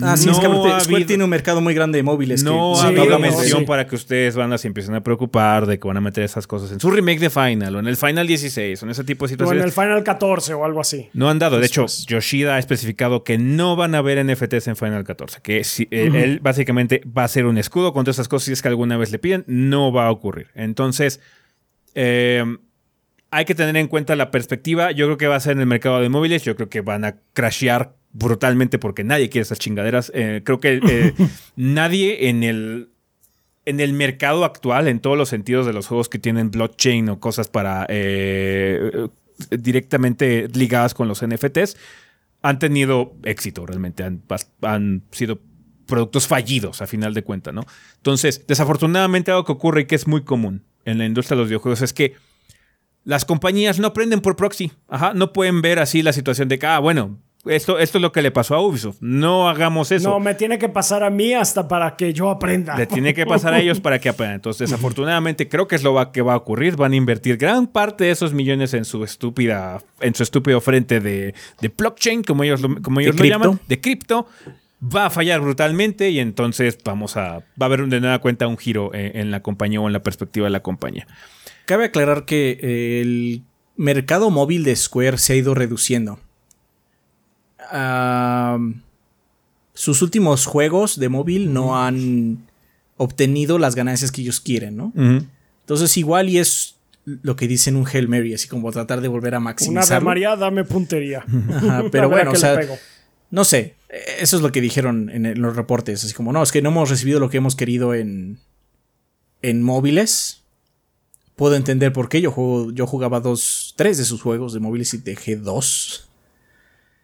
Eh, bueno, yo nunca he gastado, ¿no? Pero de todas maneras lo jugaba, era un número ahí. Sí, dejó de ser atractivo para ti. Ajá, y los dejé porque se empezaron a volver muy molestos. Mm.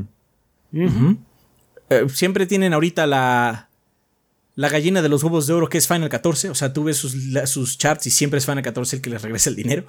Sí.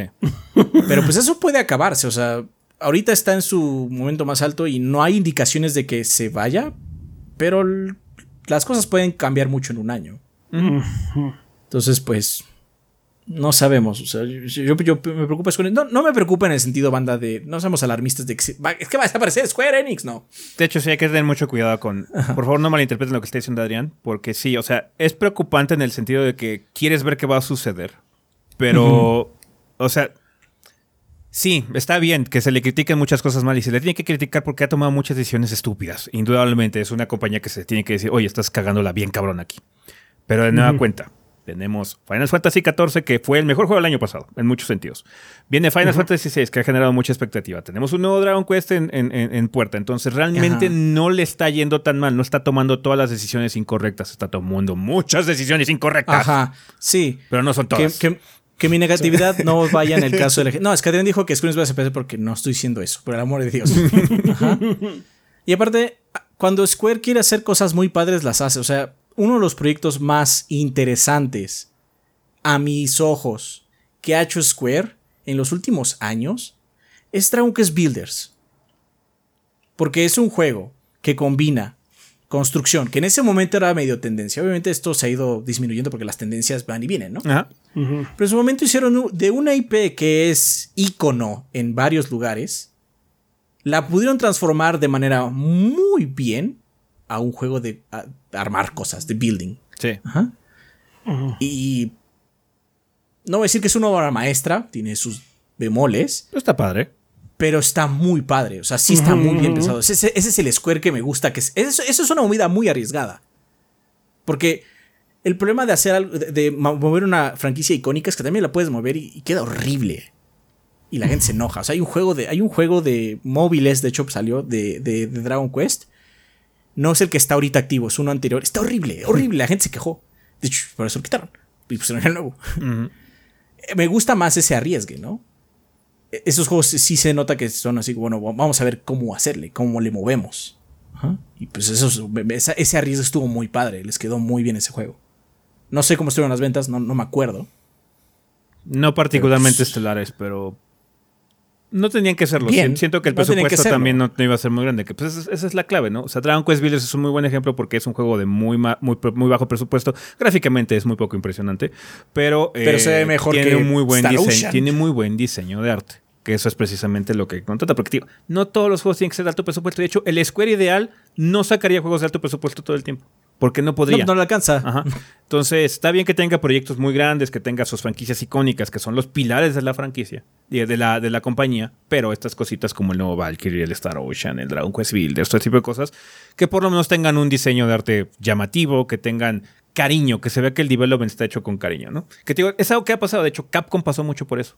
Eh, hubo una crisis muy grande gráfica de, Capcom en, muchos sentidos porque sus diseñadores como que se pusieron muy mal en muchos años, entonces... Supongo que la escuela interna estuvo, perdió calidad, porque también sucede. Sí. Se empiezan a ir cabezas importantes, se quedan los medio. No sé si también los aprendices migran también para otras compañías porque no hay mucho avance. Es que también las estructuras de las compañías japonesas es como muy distintas a las, a las occidentales y cosas así, entonces también son, es un poquito más lento progresar en...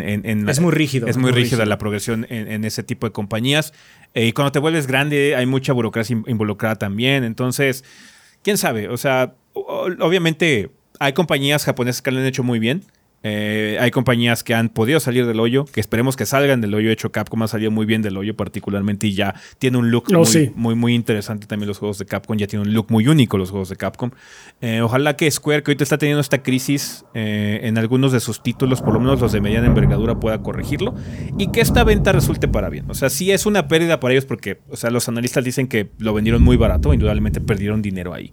Pero yo creo que también ya es una situación de cortar el miembro que te está deteniendo, ¿no? Hasta cierto No, punto. yo creo que estaban sangrando dinero ahí. Ajá. Porque salarios. Es que los salarios van a. si- todos los que ustedes tengan un negocio chiquito o grande, sabrán que los salarios son los que te drenan. Sí. Sí, sí, sí. Y ojalá que esto implique un mejor futuro para Crystal Dynamics y Eidos Montreal. Ellos merecen una buena guía, merecen alguien que crea más en ellos, la verdad, porque sí hacen productos muy padres.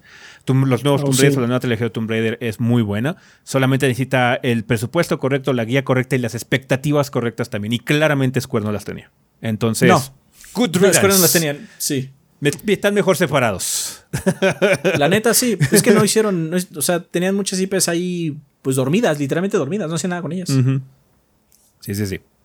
Pero bueno, banda, ustedes díganos qué piensan sobre esta situación. Si al igual que Adrián tiene algunas preocupaciones, cuéntenos por favor en este sentido. Eh, en la vida después del podcast queremos saber qué es lo que piensan sobre esta situación, qué es lo que les gustaría ver que ocurriera de esta nueva separación. Y pues ojalá que Inverser Group no, no la cague, porque tiene IPs muy, puede pasar. muy, muy este, queridas por la fanaticada. Que tienen mucho potencial para ser increíblemente populares si se hace lo correcto con ellas. Bien, pues bueno, vamos a dejar ahí el tema de la semana, banda, así que a comunidad.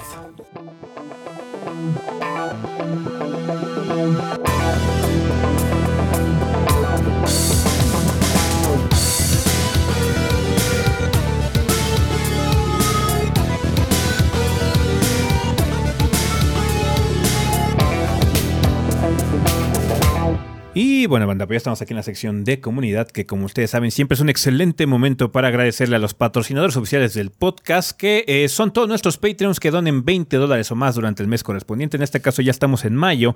Entonces, muchas gracias a toda la gente que se haya animado a apoyar este proyecto o haya decidido continuar apoyándolo de forma monetaria a través de patreon.com, banda. Los invitamos a entrar a dicha plataforma para ver cómo pueden ayudarnos de forma económica para que el proyecto continúe. Con cantidades tan manejables como un dólar al mes, que se puede traducir más o menos como a 21 pesitos al mes, ustedes pueden garantizar el futuro de 3GB para que sigamos aquí con ustedes creándoles contenido. Así que muchísimas gracias a toda la gente que se ha animado a hacerlo, especialmente ahorita a nuestros Patreons de 20 dólares, los Lord Bombones, Rafa, quien patrocina al podcast durante el mes de mayo. Muy bien, durante el mes de mayo nos patrocinan Easy Elevit, que en esta ocasión nos dice, gordos, ya estamos en abril 2020, barre lento. ¿Ah? Eh, por la pandemia. Así.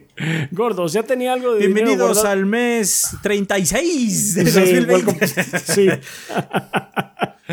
Gordos, ya tenía algo de dinero guardado en mi vehículo. Dijo, hippity hoppity, y ahora no tengo nada. ¿Les ha pasado algo así? Pues siempre hay imprevistos, ¿no? O sea, siempre, Siempre tienes hay así como algo sí. raro y de Sí, repente, sí, sí. fuck. Y de repente, sí, así tengo un pequeño ahorro que puedo usar para, oh shit, me pasó esto Pero, y ya. bueno, por lo menos tenías el ahorro para salvar. Exactamente, Sí. por lo menos pudiste salir de ese eh, embrollo. Lástima, y Elevit, pero bueno, pues eh, ni modo, no, eh, tendrás Life. que ahorrar otra vez. Es la vida. Vida Así de adulto, vida. bro. Así es. Muchas gracias. Mel Cirque nos dice, buenas gorditos, pregunta filosófica de la semana. ¿Consideran que aportar dinero para proyectos tipo Kickstarter es similar a preordenar o lo consideran algo distinto, que el gordeo sea eterno? Es algo distinto, porque, o sea, cuando preordenas, generalmente lo asociamos con una compañía pues ya establecida, ¿no? Es así como Sony o Bandai Namco o lo que sea, así como voy a preordenarles. No, no necesitan mi dinero, que saquen el producto, que veamos qué onda y pues ya vemos si lo puedo comprar o no. Kickstarter, la filosofía es diferente. La filosofía es, oigan, no tengo dinero ni medios para crear esta cosa que quiero hacer. ¿Les interesa a ustedes mundo? ¿Les gustaría verlo en el mundo? Ayúdenme a crearla. Ah, va. Vamos a hacerlo, ¿no? A ver qué salga ahí. Pues si sale mal, sale Sí. mal, pero por lo menos lo intentaron. Diría, diría que es más cercano a una inversión donde puede salir muy mal o muy bien. Sí, sí, sí, sí, sí, exactamente. Ahí sí te estás, digamos que te estás arriesgando, pero em, ya si estás familiarizado por- con cómo funcionan los Kickstarters, ya tienes un mayor conocimiento de, del riesgo que te estás aventando. Una preorden eh, sí, pues digamos que eso, es- estás dándole dinero a una cosa que realmente no lo necesita. Y pues que puede salir muy, O muy sea, mal. que Porque se por lo puedes mismo dar cuando que- sale. Sí. Existe, se le- existe sin tu preorden. Sí, o sea, preórdenes o no preórdenes, el proyecto va a salir. El Kickstarter Exacto. necesita de esas preórdenes, entre comillas, o de esas inversiones para que exista, porque si no, no va a existir. Entonces, Así es. mecánicamente es muy similar, sí, pero Eso sí. filosóficamente es muy distinto. Sí. Muy bien, sigamos. Che, té de agua, no mames, está ti- tibia la cabrona. Pues ya no se la pongas en las bolas, chaps. No, pues nada más está aquí, está aquí sentada, no hace nada, y nada más está tibia. Pues hace mucho La- calor, hace mucho calor. este, calor. este día particularmente está intenso. Está Está, intenso. lloviendo, entonces está así, está humedeciendo el ambiente. Sí, nomás. Sí. Pero hecho, ahorita se Pero bueno. un trueno aquí. Sí, de hecho, si ven una edición rara banda, pues eh, ya saben por qué fue, porque sí está lloviendo y está tronando fuerte. Pero bueno, sigamos con el comentario de Sertroid que dice: ¿Qué tal, mis estimados gorditos? Esta semana se- solo se me ocurrió una pregunta simple: ¿Cuál es su canción favorita de, de intro favorita de videojuegos? Todavía es muy pronto para decir si es mi favorita, pero no me sale de la cabeza la canción de intro de Elden Ring. Creo que encapsula perfectamente el feeling del juego. Eso sería todo y que el gordeo se expanda hasta que tengamos funcos de todo el staff de 3GB. Pues definitivamente una de mis favoritas la de Chrono Trigger. Chrono Trigger, de hecho, la de Chrono Cross es muy buena. Chrono Trigger, Chrono Cross, La de Chrono Cross también es muy buena chingona. intro, sí, muy, muy Los chingona. platanitos, dude, los platanitos. Los platanitos está, ca- está cagadona. Lo he pensado mucho y Este- creo que ahorita mi top, mi número uno, no sé por qué, Shadowbringers. Shadowbringers. Es que Shadowbringers, la del trailer, es fucking good. La canción es muy buena. A la de eh, Who Brings Shadow, ¿no? Más o Sí, menos. Shadowbringers. se. Así se llama la canción. Shadowbringers, sí, Shadowbringers está buenísima, sí. Pero esa no Sí, es la sí, canción sí, que sí, sale en la intro, ¿no? Sí, o sea, Sí. si dejas, si dejas el juego, este, o sea, Es la, mi- es no la es la misma que pantalla de inicio, Sí, pero verdad, la sí que intro, es la intro es el trailer de Shadowbringers. Sí, sí, sí, esa está, esa está muy buena. Esa está muy No, de hecho, la pantalla de inicio, la mejor, de hecho, es la de Heavensward. La de Heavensward es la más elegante de todo Final Fantasy XIV. Ya no me acuerdo ni cómo es. Pero bueno, no importa. Hace tanto Este- no lo juego. Este. ¿Qué más? Me gustan mucho las de Em. Persona 5, la de Persona 4. Me gusta mucho la música de Shin Megami Tensei 4, es muy eerie también. Es muy buena. Ah, ya me acordé. Soul Edge. No Soul Calibur, Soul Edge, el de PlayStation 1. Ya. Está muy bueno. El, Blade of Soul. O Edge ¿Son of de Soul se es llama. Dreamcast? No, el primero es de PlayStation. Ah. Y luego el, el uno, luego Soul Calibur, Soul es, Calibur es- es de, es de es de Dreamcast. Dreamcast. ya. Ok, sí. ok. Sí, sí, sí. Bu- Busquen The Edge of Soul. Está buenísima esa. El, el pinche Little V tiene un, eh, un cover de metal muy pinche bueno. También me gusta mucho la pantalla de inicio de Super Metroid, por ejemplo. Es muy padre esa También pantalla de es muy inicio. icónica. Está muy rara esa, esa intro. Ujú. Final, de Final 6, la que me gusta es la secuencia introductoria, donde, cuando va Terra con uh, Pixie Wedge en, en los Ah, mechas. sí. Es cuando van caminando por la, por la nieve. El tema Esa, de Terra, sí. intro cu- es cuando van a muy Narshe. padre. Sí, esa es muy padre. El Hay tema muchas, de- hay mira, muchas. El tema de Killer Instinct, pero no con la rendición de, de Super Nintendo. pero sí, ese también. El tema de Killer Instinct es muy bueno. Sí. Ah, pues ahí lo tienes. Se nos escapan varios. Oh, muchísimas, Seguramente. o sea, muchísimas, o sea, pero son sí, las no que me mames, acuerdo. Hay, hay un chingo, hay un chingo. Pero pues ahí lo tienes, Sertroid. Ok, siguiendo con Consultorio de Dientes Limpios. Buen día, comunidad 3GB. Antes que nada, queremos agradecer a la bandita que participó en nuestra dinámica y felicitar al ganador, quien fue parte de esta comunidad. ¡Yay! Si se quedaron con ganas de dar un regalo sano a mamá, no olviden seguir nuestra página en donde encontrarán nuevas promociones de este mes y los que siguen. Aprovechen su consulta de valoración gratis y recuerden, la prevención es la mejor inversión. Háganle caso al TS y cuídense ustedes y a su familia. Así es. El día de hoy, además, tenemos una pregunta para ustedes, gorditos. ¿Cuál es su objeto preferido con forma o hecho de dientes en un videojuego? La nuestra es diente de dragón de Dark Souls que usa Havel. Havel, Havel, ¿no? Sí, con Havel o Havel, Sí, Havel, que es Havel. un diente de dragón, el Dragon Tooth. El Dragon Tooth. El Dragon Tooth está muy divertido. Pega puerco. Ah, es que no es un diente, pero en Hollow Knight usas una uña. tu arma es una uña. Sí. No puedo pensar en un diente en específico. Se me ocurren muchas cosas como con huesos, pero con dientes no sé por qué no me sí, viene con nada a la huesos sí. O sea, se me, o sea, me, se me acuerdo del Bloodborne, el brazo de amigdala. que Ajá. está- pero no así como un diente, un diente. Te fallo, hermano. Sí, ahí te, Te fallamos. fallo, Ten- sí. Igual lo tenemos que pensar, pero ahorita no me viene O sea, a la cabeza. habría O sea, que pensarlo, hay muchas cosas pero- con huesos, pero con dientes en específico no se me ocurre. Con dientes está, diver- está difícil, pero sí, o sea, indudablemente el diente de dragón de, de Havel está, Bastante icónico. También bastante icónico. está muy cómico. Pega Especialmente fuerte. cuando, especialmente cuando te derrota. Sí. Así nomás, te sientas y ya, como mosco. Está bien. Muchas gracias, consultorio de dientes limpios. Siguiendo con Rulon Kowalski, nos dice: ¿Qué tan de la verga estuvo mi chamba esta semana que empecé a, a leer Dune y ya llevo 10% del libro? Nice, sí estuvo de la verga, porque tuviste mucho tiempo. Tuviste mucho tiempo. En otros temas, ya acabó el mes del niño, pero faltó por hacer la pregunta conflictiva del tópico. ¿Les gustaría tener hijos? Entiendo que es una enorme invención de tiempo y dinero. Saludos. Personalmente no. Yo, yo no. Personalmente no. Por cuestiones Yo- muy fuera de mi persona. O sea, te- personalmente por no. Y por también por cómo está el planeta. No quiero traer a una Ahorita persona a, es- a un mundo en el que probablemente no estemos en 50 años. Yo lo estoy considerando. Lo dejaré ahí. Yo No, no. cada, cada quien, pero sí, no, yo no. No, por muchas sí, Es, cuestiones. una es, es muy personal. Muy personal. Es de pareja. Sí. Así es.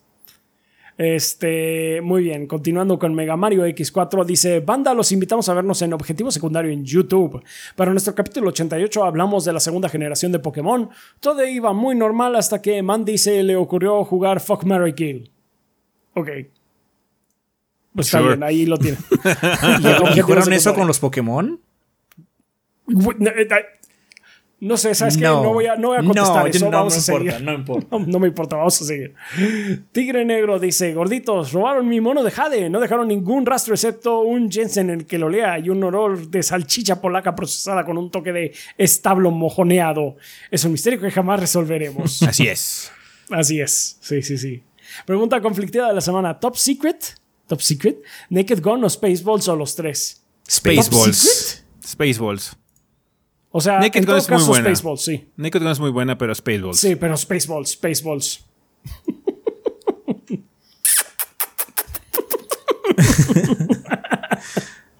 Ah, es- Spaceballs, el lanzallamas. Spaceballs sí. A los niños les encanta.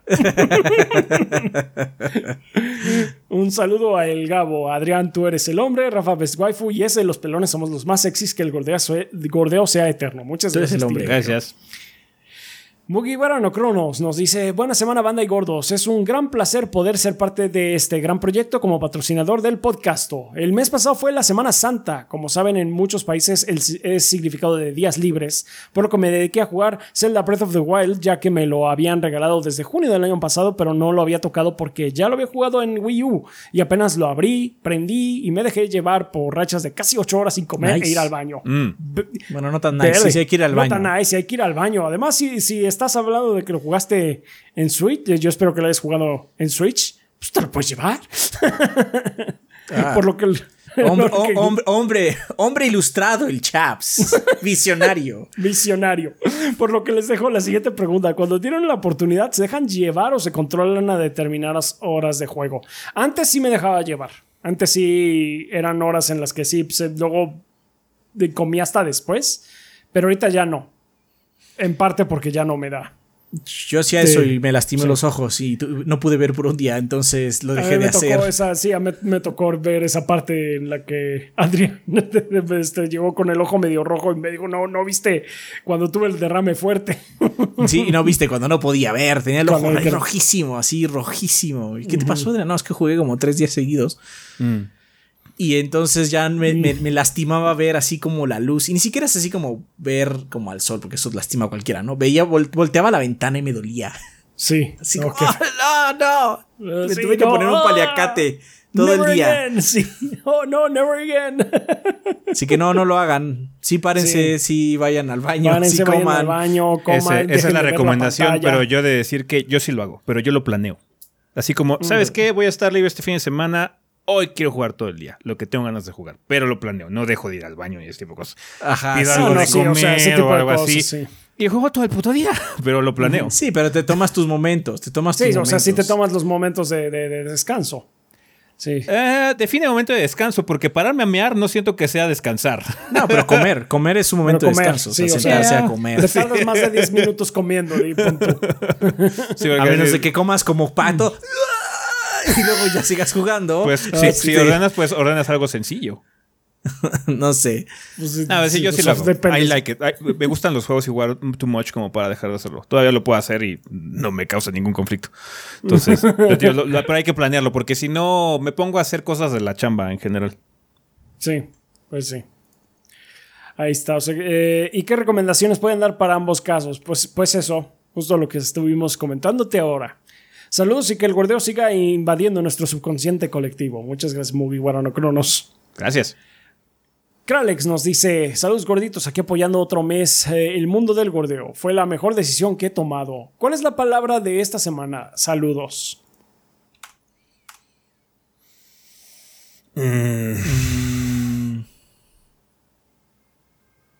Fremen.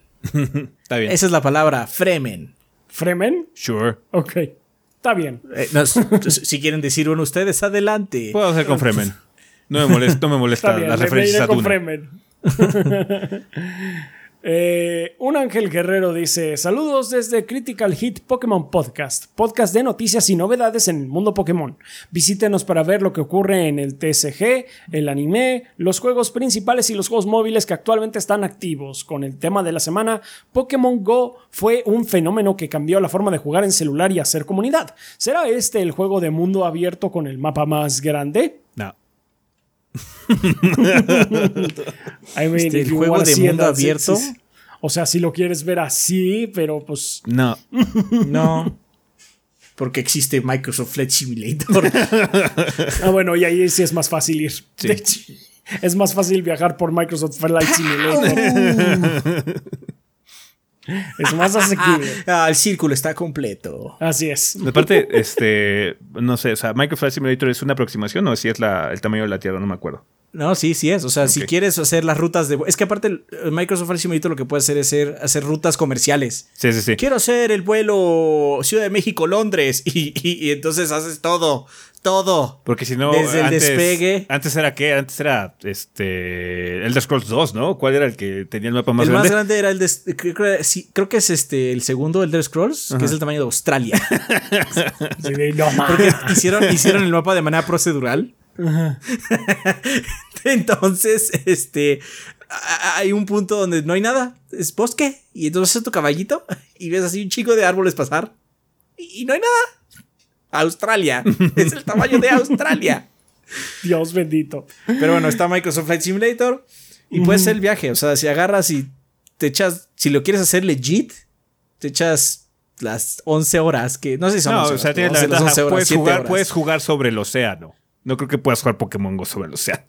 Sí, no, no Esa puedes. es la cosa también. sí, no puedes. No bueno, puedes. supongo que puedes con un bote, pero es, es más difícil. Sí, pero en, en medio del Atlántico, ¿quieres hacer eso? O sea, seguramente un youtuber ya lo hizo. Es probable, sí. No estoy, no estoy muy enterado. Sí, está bien, pero. Pero no, lo siento, dinero, ángel es más lo siento. Buena, buena competencia si lo tomas con perspectiva. O sea, básicamente el mapa no lo creó Pokémon Go, nada más está usando la realidad como realidad aumentada. Pero bueno, si quieres tomarlo Así en cuenta, es.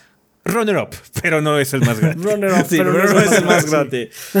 Bueno, bueno, Ah, bueno, bueno. aparte, o sea, bueno, es que no, no, no, perdón, no vale, porque no es, solo, no es un mapa único. Mm, O sea, está No Man's Sky. Ah, de hecho, sí. sí. Pero bueno, no es un mapa solo, no solo es un solo mapa, tiene nodos. Entonces tienes que saltar de nodo a nodo y hay una situación de carga, básicamente. Pues sí.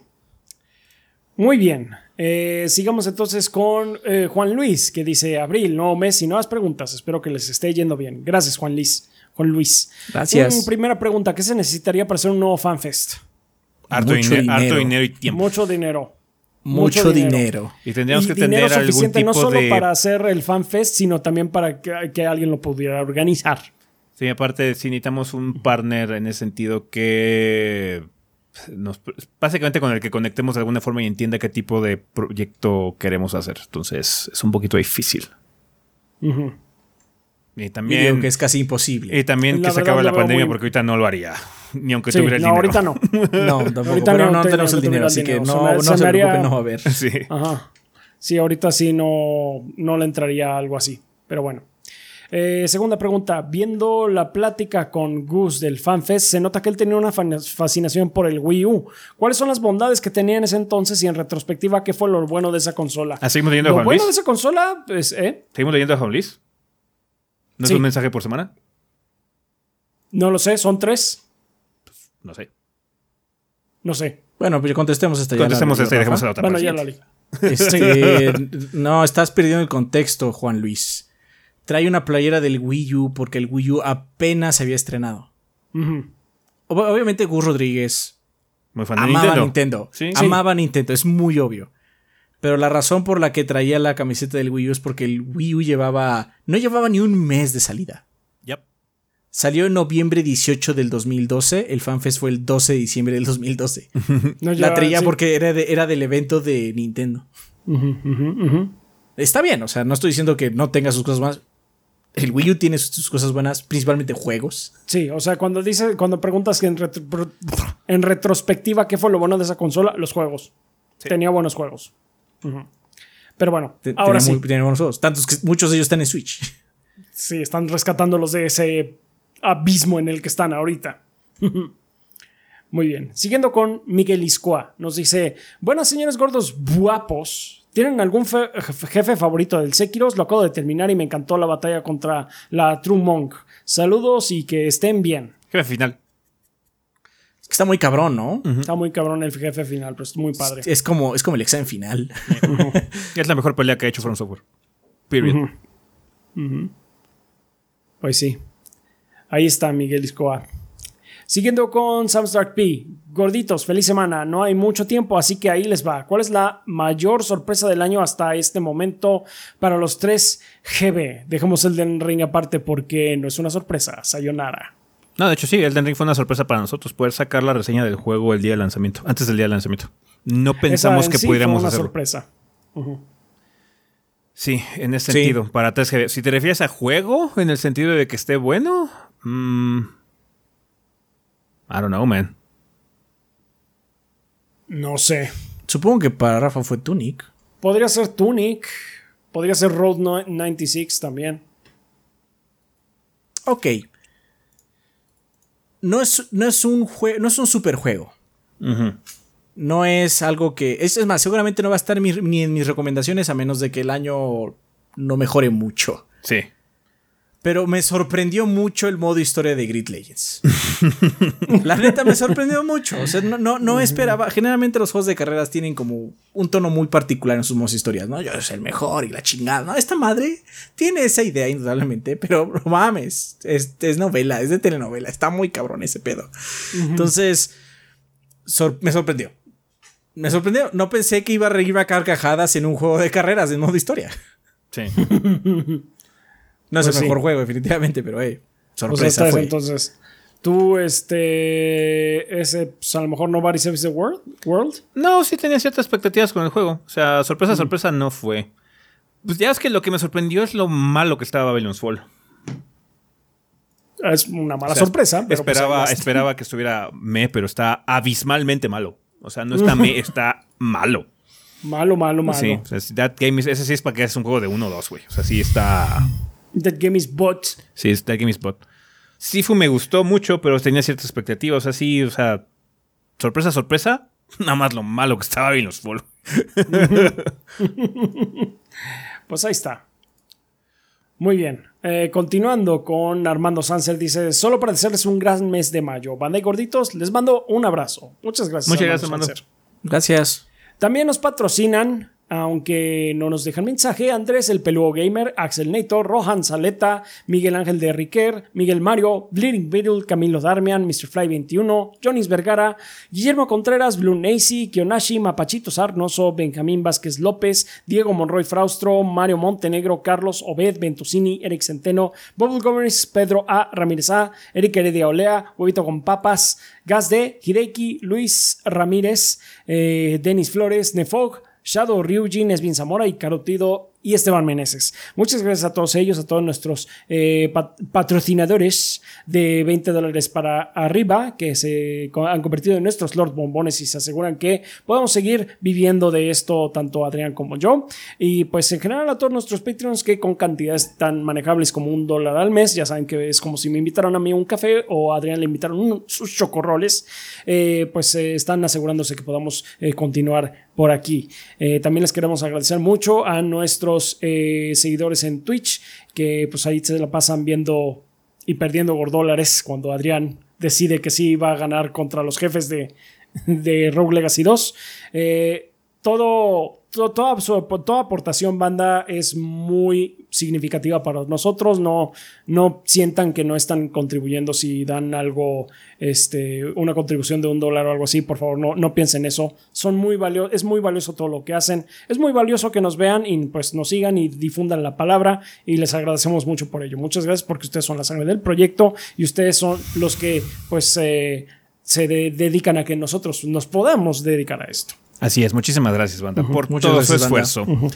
Perfecto, pues vamos a pasar a la sección ya de preguntas, banda. Recuerden que tienen tres caminos que pueden seguir para mandarnos sus interrogantes. Eh, una de ellas es colocar eh, su pregunta en forma de comentario aquí en el video de YouTube. Nada más, por favor, les pedimos que coloquen la palabra pregunta al inicio de su comentario para que podamos este, identificar qué es para esta sección eh, específicamente. Eh, si no, por favor, también háganlo en el post de la página en 3cb.com.mx, igual del podcast correspondiente, o si no, en eh, nuestro servidor de Discord. Hay una sala específica para preguntas para esta sección que cualquier persona puede usar, es completamente libre, lo único que tienen que hacer es unirse a nuestro servidor, cuya dirección es discord.gg, diagonal 3gordos muy bien, preguntas como cuáles. Nos escribe también eh, Chaka452 de la página específicamente que dice, Regoritos Nalgones de mi corazón, pregunta rápida sobre un tema reciente.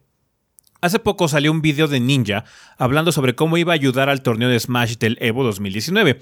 En él cuenta cómo iba a donar 500 mil dolarucos para motivar a la comunidad a participar, pero para hacerlo primero tenía que consultarlo con la gran N. Al parecer Nintendo no estuvo de acuerdo con su idea de apoyar el torneo y rechazó su oferta, dejando como evidencia un viejo tweet eh, de que estaba planeando algo. Se sabe que Nintendo es estricta cuando se refiere al uso de sus IPs, véase todo el desmadre de los fans, games y los ROMs. Para rechazar una idea así se me hace algo muy estúpido, o sea, muy Nintendo. ¿Por qué creen que llegaron a esa conclusión? Porque a Nintendo no le gustan los esports. Sí, de hecho. O no le interesa. Quizás no le gusten, pero no le interesa. Si terminas de leer toda la pregunta, porque todo, todo va a tener esta misma respuesta, yo creo. ¿no, les, ¿No les gustaba que terceros se metieran en asuntos de su compañía? Tal vez porque Nintendo odia cualquier aspecto competitivo de sus juegos donde ellos no tengan control. No les interesan los esports. No les gusta a Nintendo que la gente gane dinero con sus juegos, de ninguna forma. No le gusta. De hecho, los, premios, de, los premios de Nintendo son bastante bajos para la escena eSport. Sí, te a veces son cosas, a veces son cosas, no es dinero. Ajá. Em, Eres el mejor del mundo, toma un control. Em, pues sí, es lo que se relaciona con. ¿Por qué los premios de sus torneos son tan culeros? Tal vez todo es culpa de un ejecutivo viejo Nintendo que no comprende el mundo moderno y que la gente puede lucrar hoy en día usando sus videojuegos. Podría seguir diciendo su top de waifus de Fire Emblem. no, bueno, eso no tiene que ver. No tiene nada que ver, pero no, este. Nintendo no le gusta esa filosofía. Em, y es como. O sea, no creo va que. más allá de un ejecutivo. Sí, va más allá de un ejecutivo. Yo creo que es una filosofía de la compañía. No le interesa o no le gusta que la gente gane dinero de sus IPs de alguna forma y asocian a los esports con eso no están obligados a hacerlo. O sea, entiéndanlo, banda. No, están obligados, no tienen que hacerlo. El problema es que la gente lo quiere, se lo está pidiendo a Nintendo y Nintendo no se los ha dado. Supuestamente ahorita tiene una asociación eh, con una compañía de esports para hacer cosas, ¿no? Eh, supuestamente interesantes con torneos Smash, pero todavía falta que se materialice, no sabemos qué onda. La más reciente controversia fue la situación del Evo, por ejemplo, ¿no? Que no van a participar, que era algo esperado porque, o sea, si no aceptan el dinero de una persona completamente random como Ninja, menos se van a meter con un competidor, ¿no? Entonces, eh, sí. Es una situación de Nintendo, pero es mucho de su filosofía. Nintendo no le interesan los esports, no le interesa que los participadores o las comunidades generen dinero con eso. Eh, no siente que es una forma viable o muy Nintendo de generar comunidad. Lo malo es que su comunidad se lo está pidiendo a gritos, pero bueno. Que escuchen ellos es otra cosa. o sea, si no lo quieren hacer, tampoco tienen que hacer. Sí, o sea, es eso, no hay más. O sea, es eh, muy loable lo que hacen los fans de intentar, intentar, intentar, intentar. Em, es gente muy resistente porque tiene que aguantar mucha frustración y muchas negativas. Em, Mucho Yo respeto. los hubiera mandado a la verga, me hubiera jugado otro juego. Mucho respeto para ellos. Pues sí. Obviamente aman el juego, pero sí, yo, pues, yo ya hubiera mandado a la verga si me hubiera adoptado con otra compañía. Si ese es mi interés, ¿no? Realmente. Entonces, pero sí, o sea, claramente hablan mucho del juego, sus IPs como para seguir intentando y pues seguir siendo pisoteados por la compañía en ese sentido, ¿no? Porque sí, desafortunadamente Nintendo es bastante malo en ese aspecto. Pues no le interesa. No, no le interesa. o sea, pues, No, es- sí, eh, waifus de Fire Emblem. eh, no tengo waifus de Fire Emblem. Realmente. Sus personajes están bien, pero no. They're not waifu material for me. Por lo menos para mí no lo son. Pues que a veces se reducen a unas frases y ya. o son muy estereotípicas Sí. también. Entonces, así como, eh, no. O sea, el personaje que más me gustaba de, del de 3DS era Tarja, pero pues hasta ahí nada más porque era súper creepy y ya. O sea, este personaje Sí. es divertido. I like her. Ajá. Pero pues así que digas, no, es que es mi waifu. I'm gonna die for her. Nah.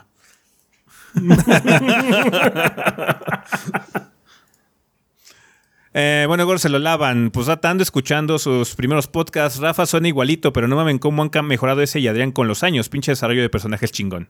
Uy, me está Gracias. diciendo que no hemos mejorado nada. Gracias, Chaca. Tiene razón.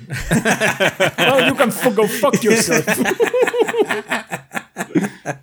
Ah, también nos escribe el parche de YouTube que dice, buenas gordos, mi pregunta es muy sencilla. Ahora que la generación de PlayStation 3 y Xbox es considerada para retro, Xbox 360, el Xbox Xbox ha sido retro desde hace rato, Sí, el Xbox 360. es considerada para Sí. retrogordeo. Si escogen un juego con DLCs, ¿harían la reseña del juego base o de todo el contenido? Un saludo. Depende.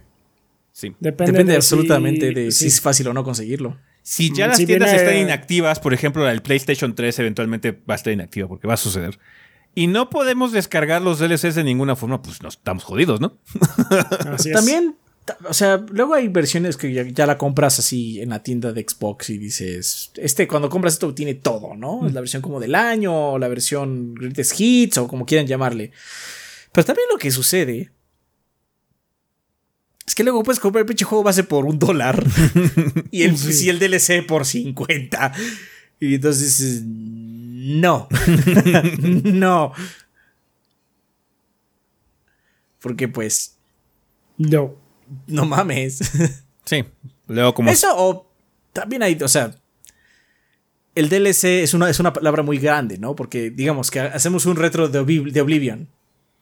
¿Compraríamos la, la armadura? Eso es DLC. Tendríamos que comprar la armadura por los loles, güey. Por los LOLs. Es demasiado icónica como para no comprarla. lols. Está bien, demasiado icónica para dejarla atrás. Ok, supongo que esa es la respuesta. Si el DLC es muy icónico, seguramente sí. Igual y sí. Eh, Pues sí, o sea, sí, también si no tenemos opción, pues va a tener que ser el base. Es que también luego puede ser eso, que no lo consigamos, ya no exista, ¿no? Ya no pasa tan seguido.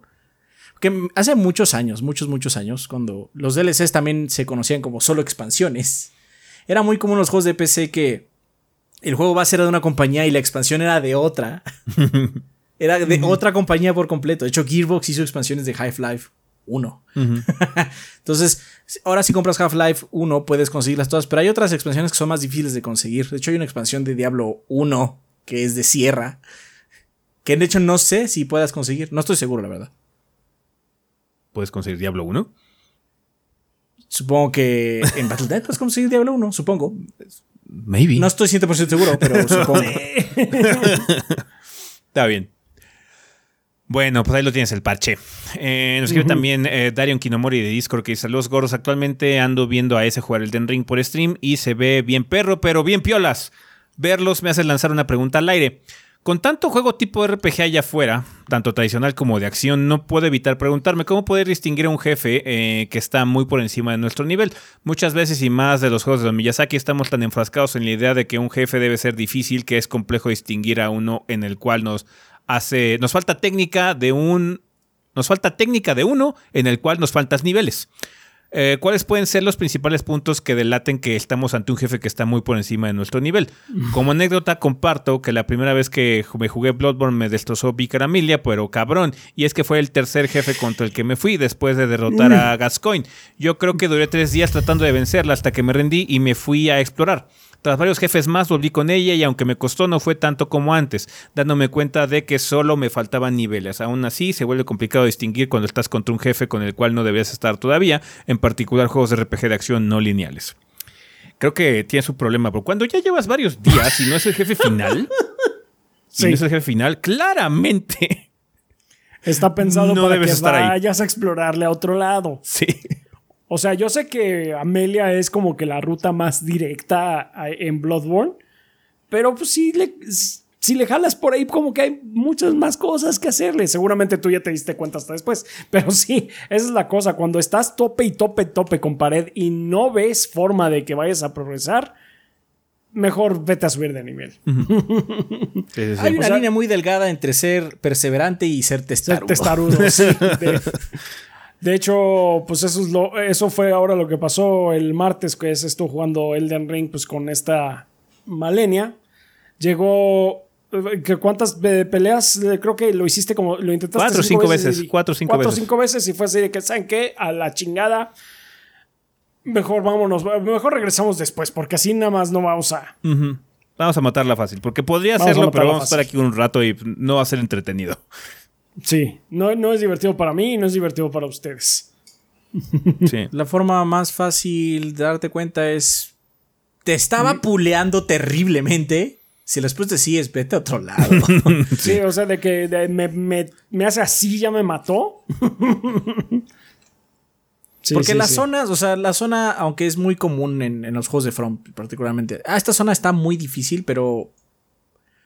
La puedo pasar, luego no es buen indicativo de que el jefe es de tu zona o de tu nivel. Sí. Que hay zonas que igual tu build es muy efectivo en esa zona, yo qué sé, ¿no? Eso puede pasar. Pero si, sí, si el jefe te sopla y te mata y no, no, está, no estás a nivel. Básicamente. Vale. Y pues sí, Sí. testarudez. Sí, o sea, es que básicamente mídelo. No, es- es- si no es el jefe final, o sea, si no ya pasaste todo y estás ahí tres días tratando de vencerlo, es que claramente o tienes que subir de nivel o hay otra zona a explorar que no estás, que no estás viendo. Hay juegos que están mal diseñados. Hay juegos que están Sí, mal sí. diseñados, grandes. De hecho, justamente es lo que iba a decir. que Oh, tienen, el juego curva, está que tienen curva de dificultad brutal y toda la verga. De eso no puedes escapar, pero sí, ahí, ahí sí, pues no hay nada que te salve, ¿no? Ahí sí, no- sí, estás atrapado en el mismo bote que todos los que cruzamos por ese lugar culero. Sí. es lo que iba a decir. También puede ser que esté mal diseñado. O sea, también te puede tocar un jefe que esté así como fuera de nivel. Y no te quede de otra, ¿no? Generalmente con From, los, los jefes que están fuera de nivel son opcionales. O sea, es lo que les estaba diciendo esta semana. A mí me caga medir, me caga la pelea contra Malenia, pero no las cambiaría, no les cambiaría nada, porque son jefes opcionales. Son jefes que están ahí para los que quieren pelear contra algo muy difícil. Entonces, pues, está bien, o sea, son jefes de ese estilo. No me gustan, me cagan, me caga pelear contra ellos, pero este. Está bien, o sea, son para eso, ese es el propósito, ¿no? Los jefes de la línea principal de todos esos juegos de From excepto a veces el jefe final, son relativamente manejables. Entonces sí, hay como una ruta así como, ah, bueno, se ve que aquí no debo estar. Sí, exactamente. Ah, eh, muchas gracias, Darío, por la pregunta. Nos escribe también eh, Camila Peña eh, Giraldo, de YouTube, que dice, hola gordos, contexto del el porqué de mi pregunta.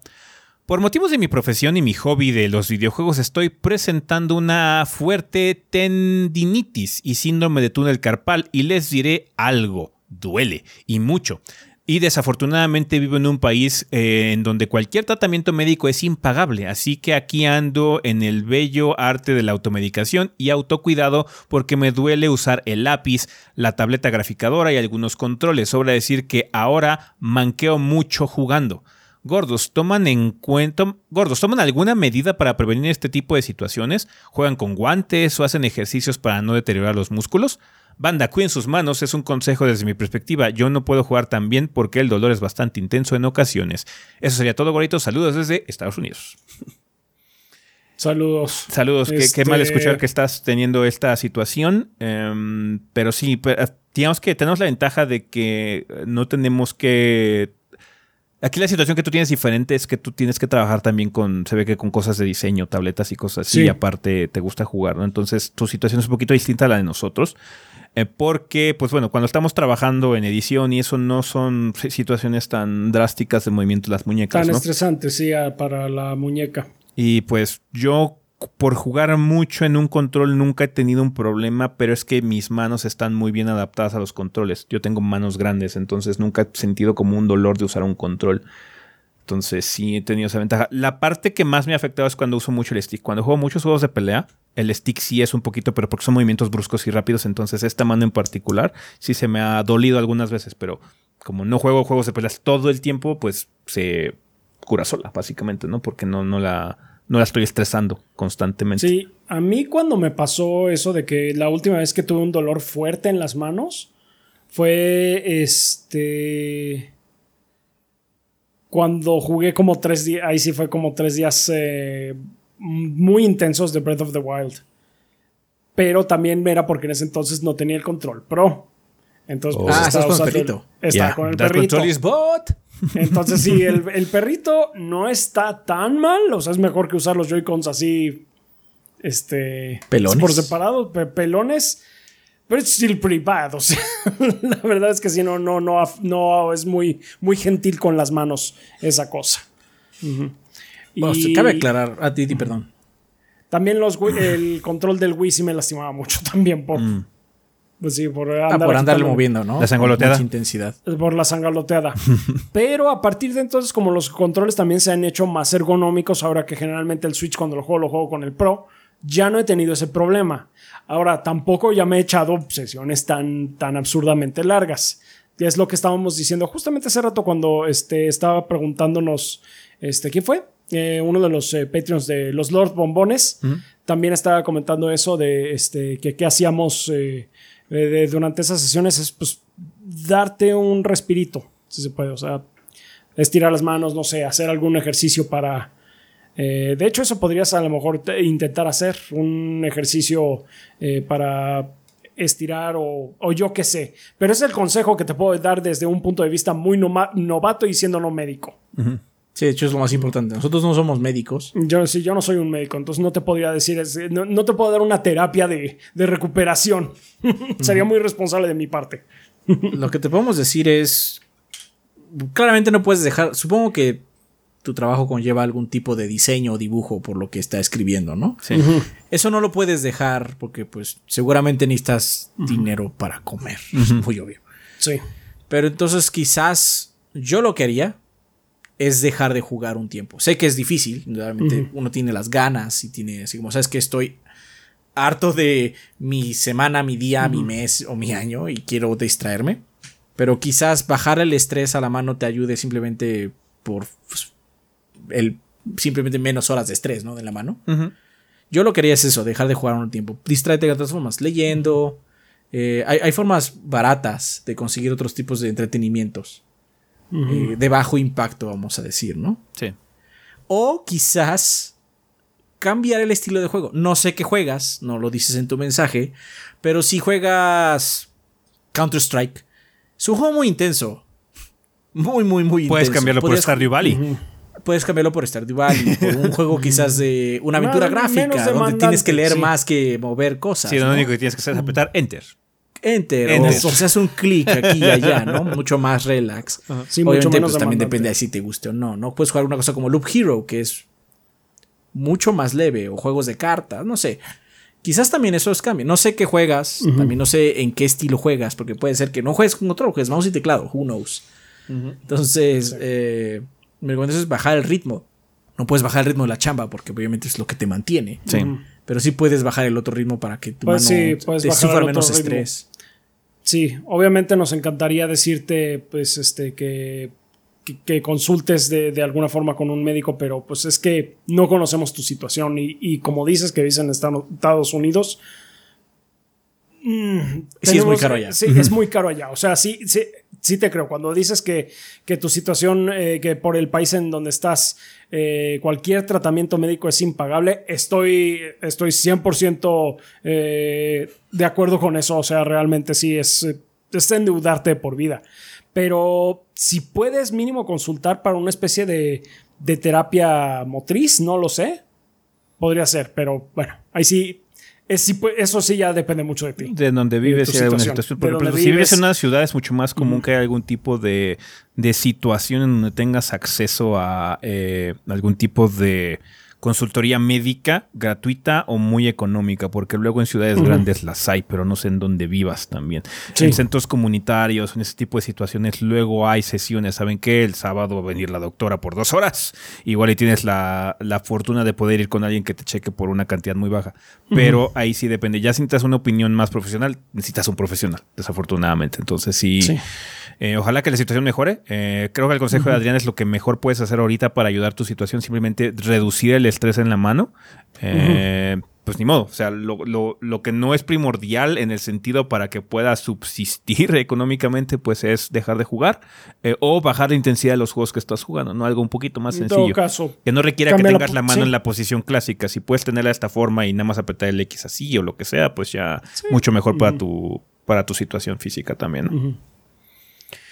Pues Bien, pues mucha suerte Camila. Eh, ojalá que todo mejore. Esperamos luego saber de ti que estés mejor. Va que va. Entonces, pues bueno, banda, eso sería todo con respecto a nuestra sección de comunidad. Así que vamos a terminar ya este desmadre a despedidas.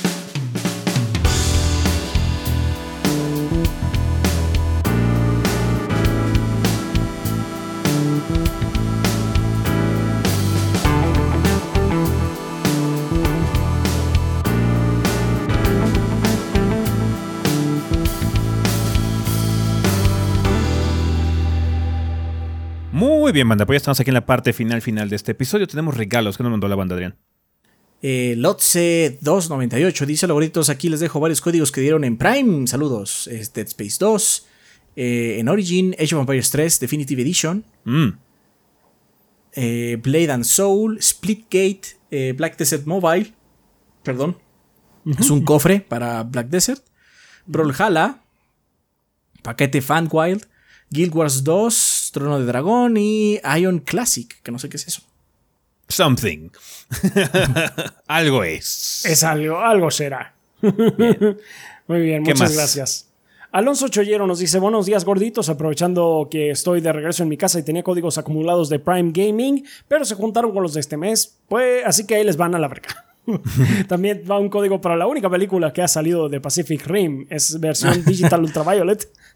Desconozco si es solo en Estados Unidos o si se puede en otros países. Eh, buen fin de semana, saludos desde Baja Sur. Eh, postdata Gravity Rush. Bien, gracias. ¿Y tú? Bien, gracias. Ahí está, sí. Sí, te manda a saludar. Postdata 2. Buena suerte metiendo todos los códigos en una foto, Adrián.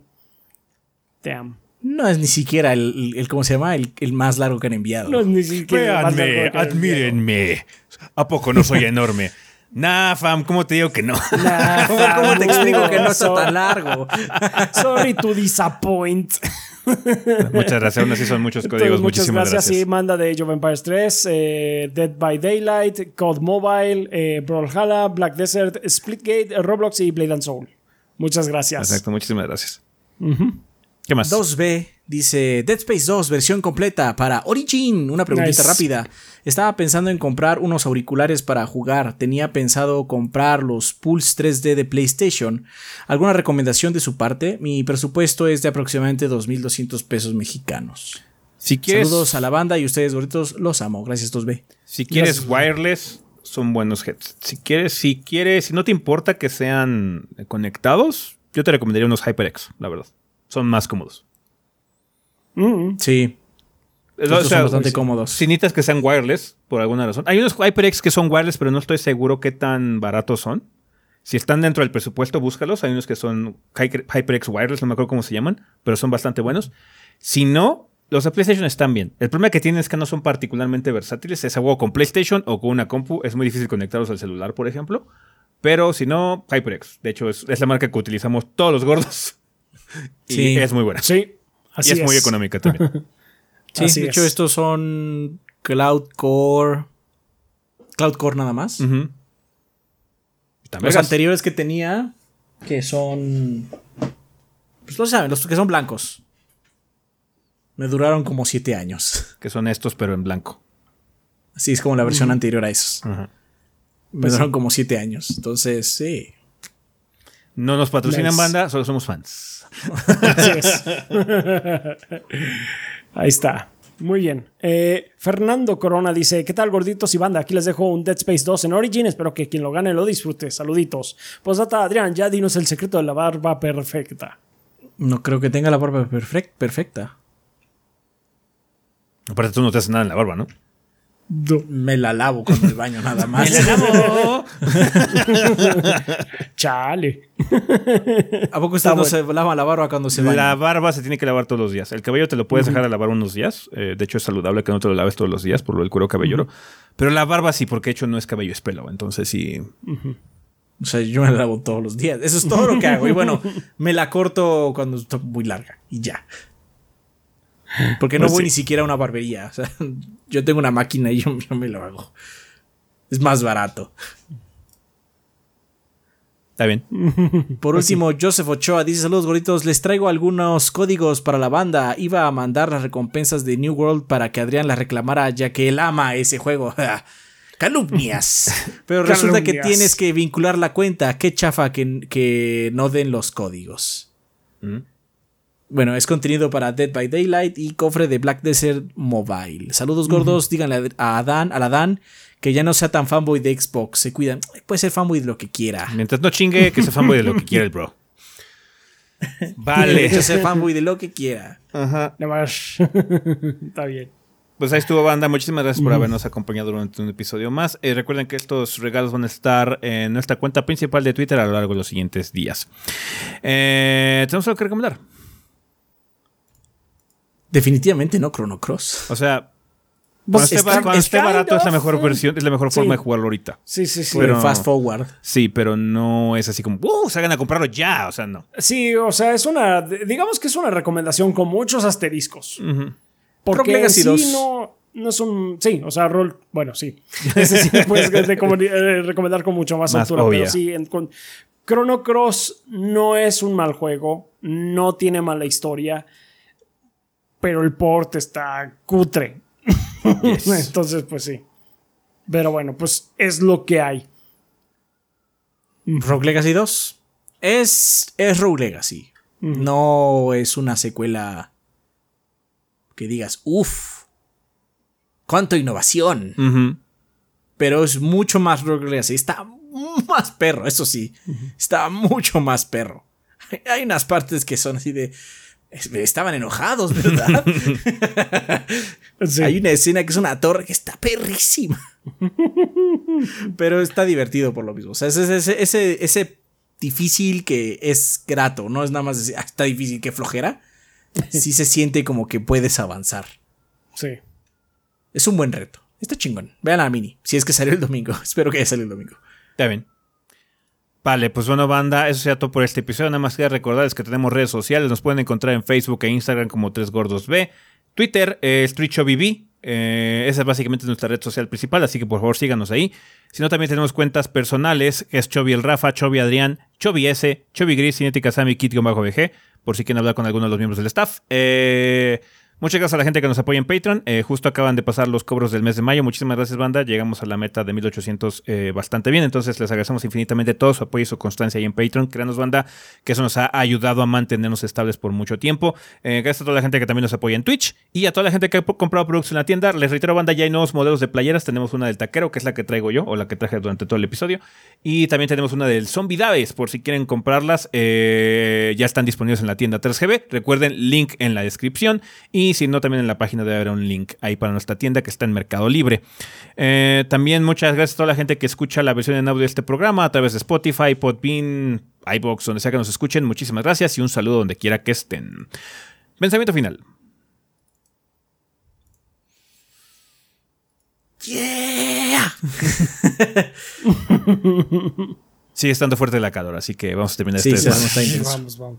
Muy bien, pues bueno, banda, sería todo con respecto a este episodio. Nosotros nos vamos. Bye. Bye. Bye.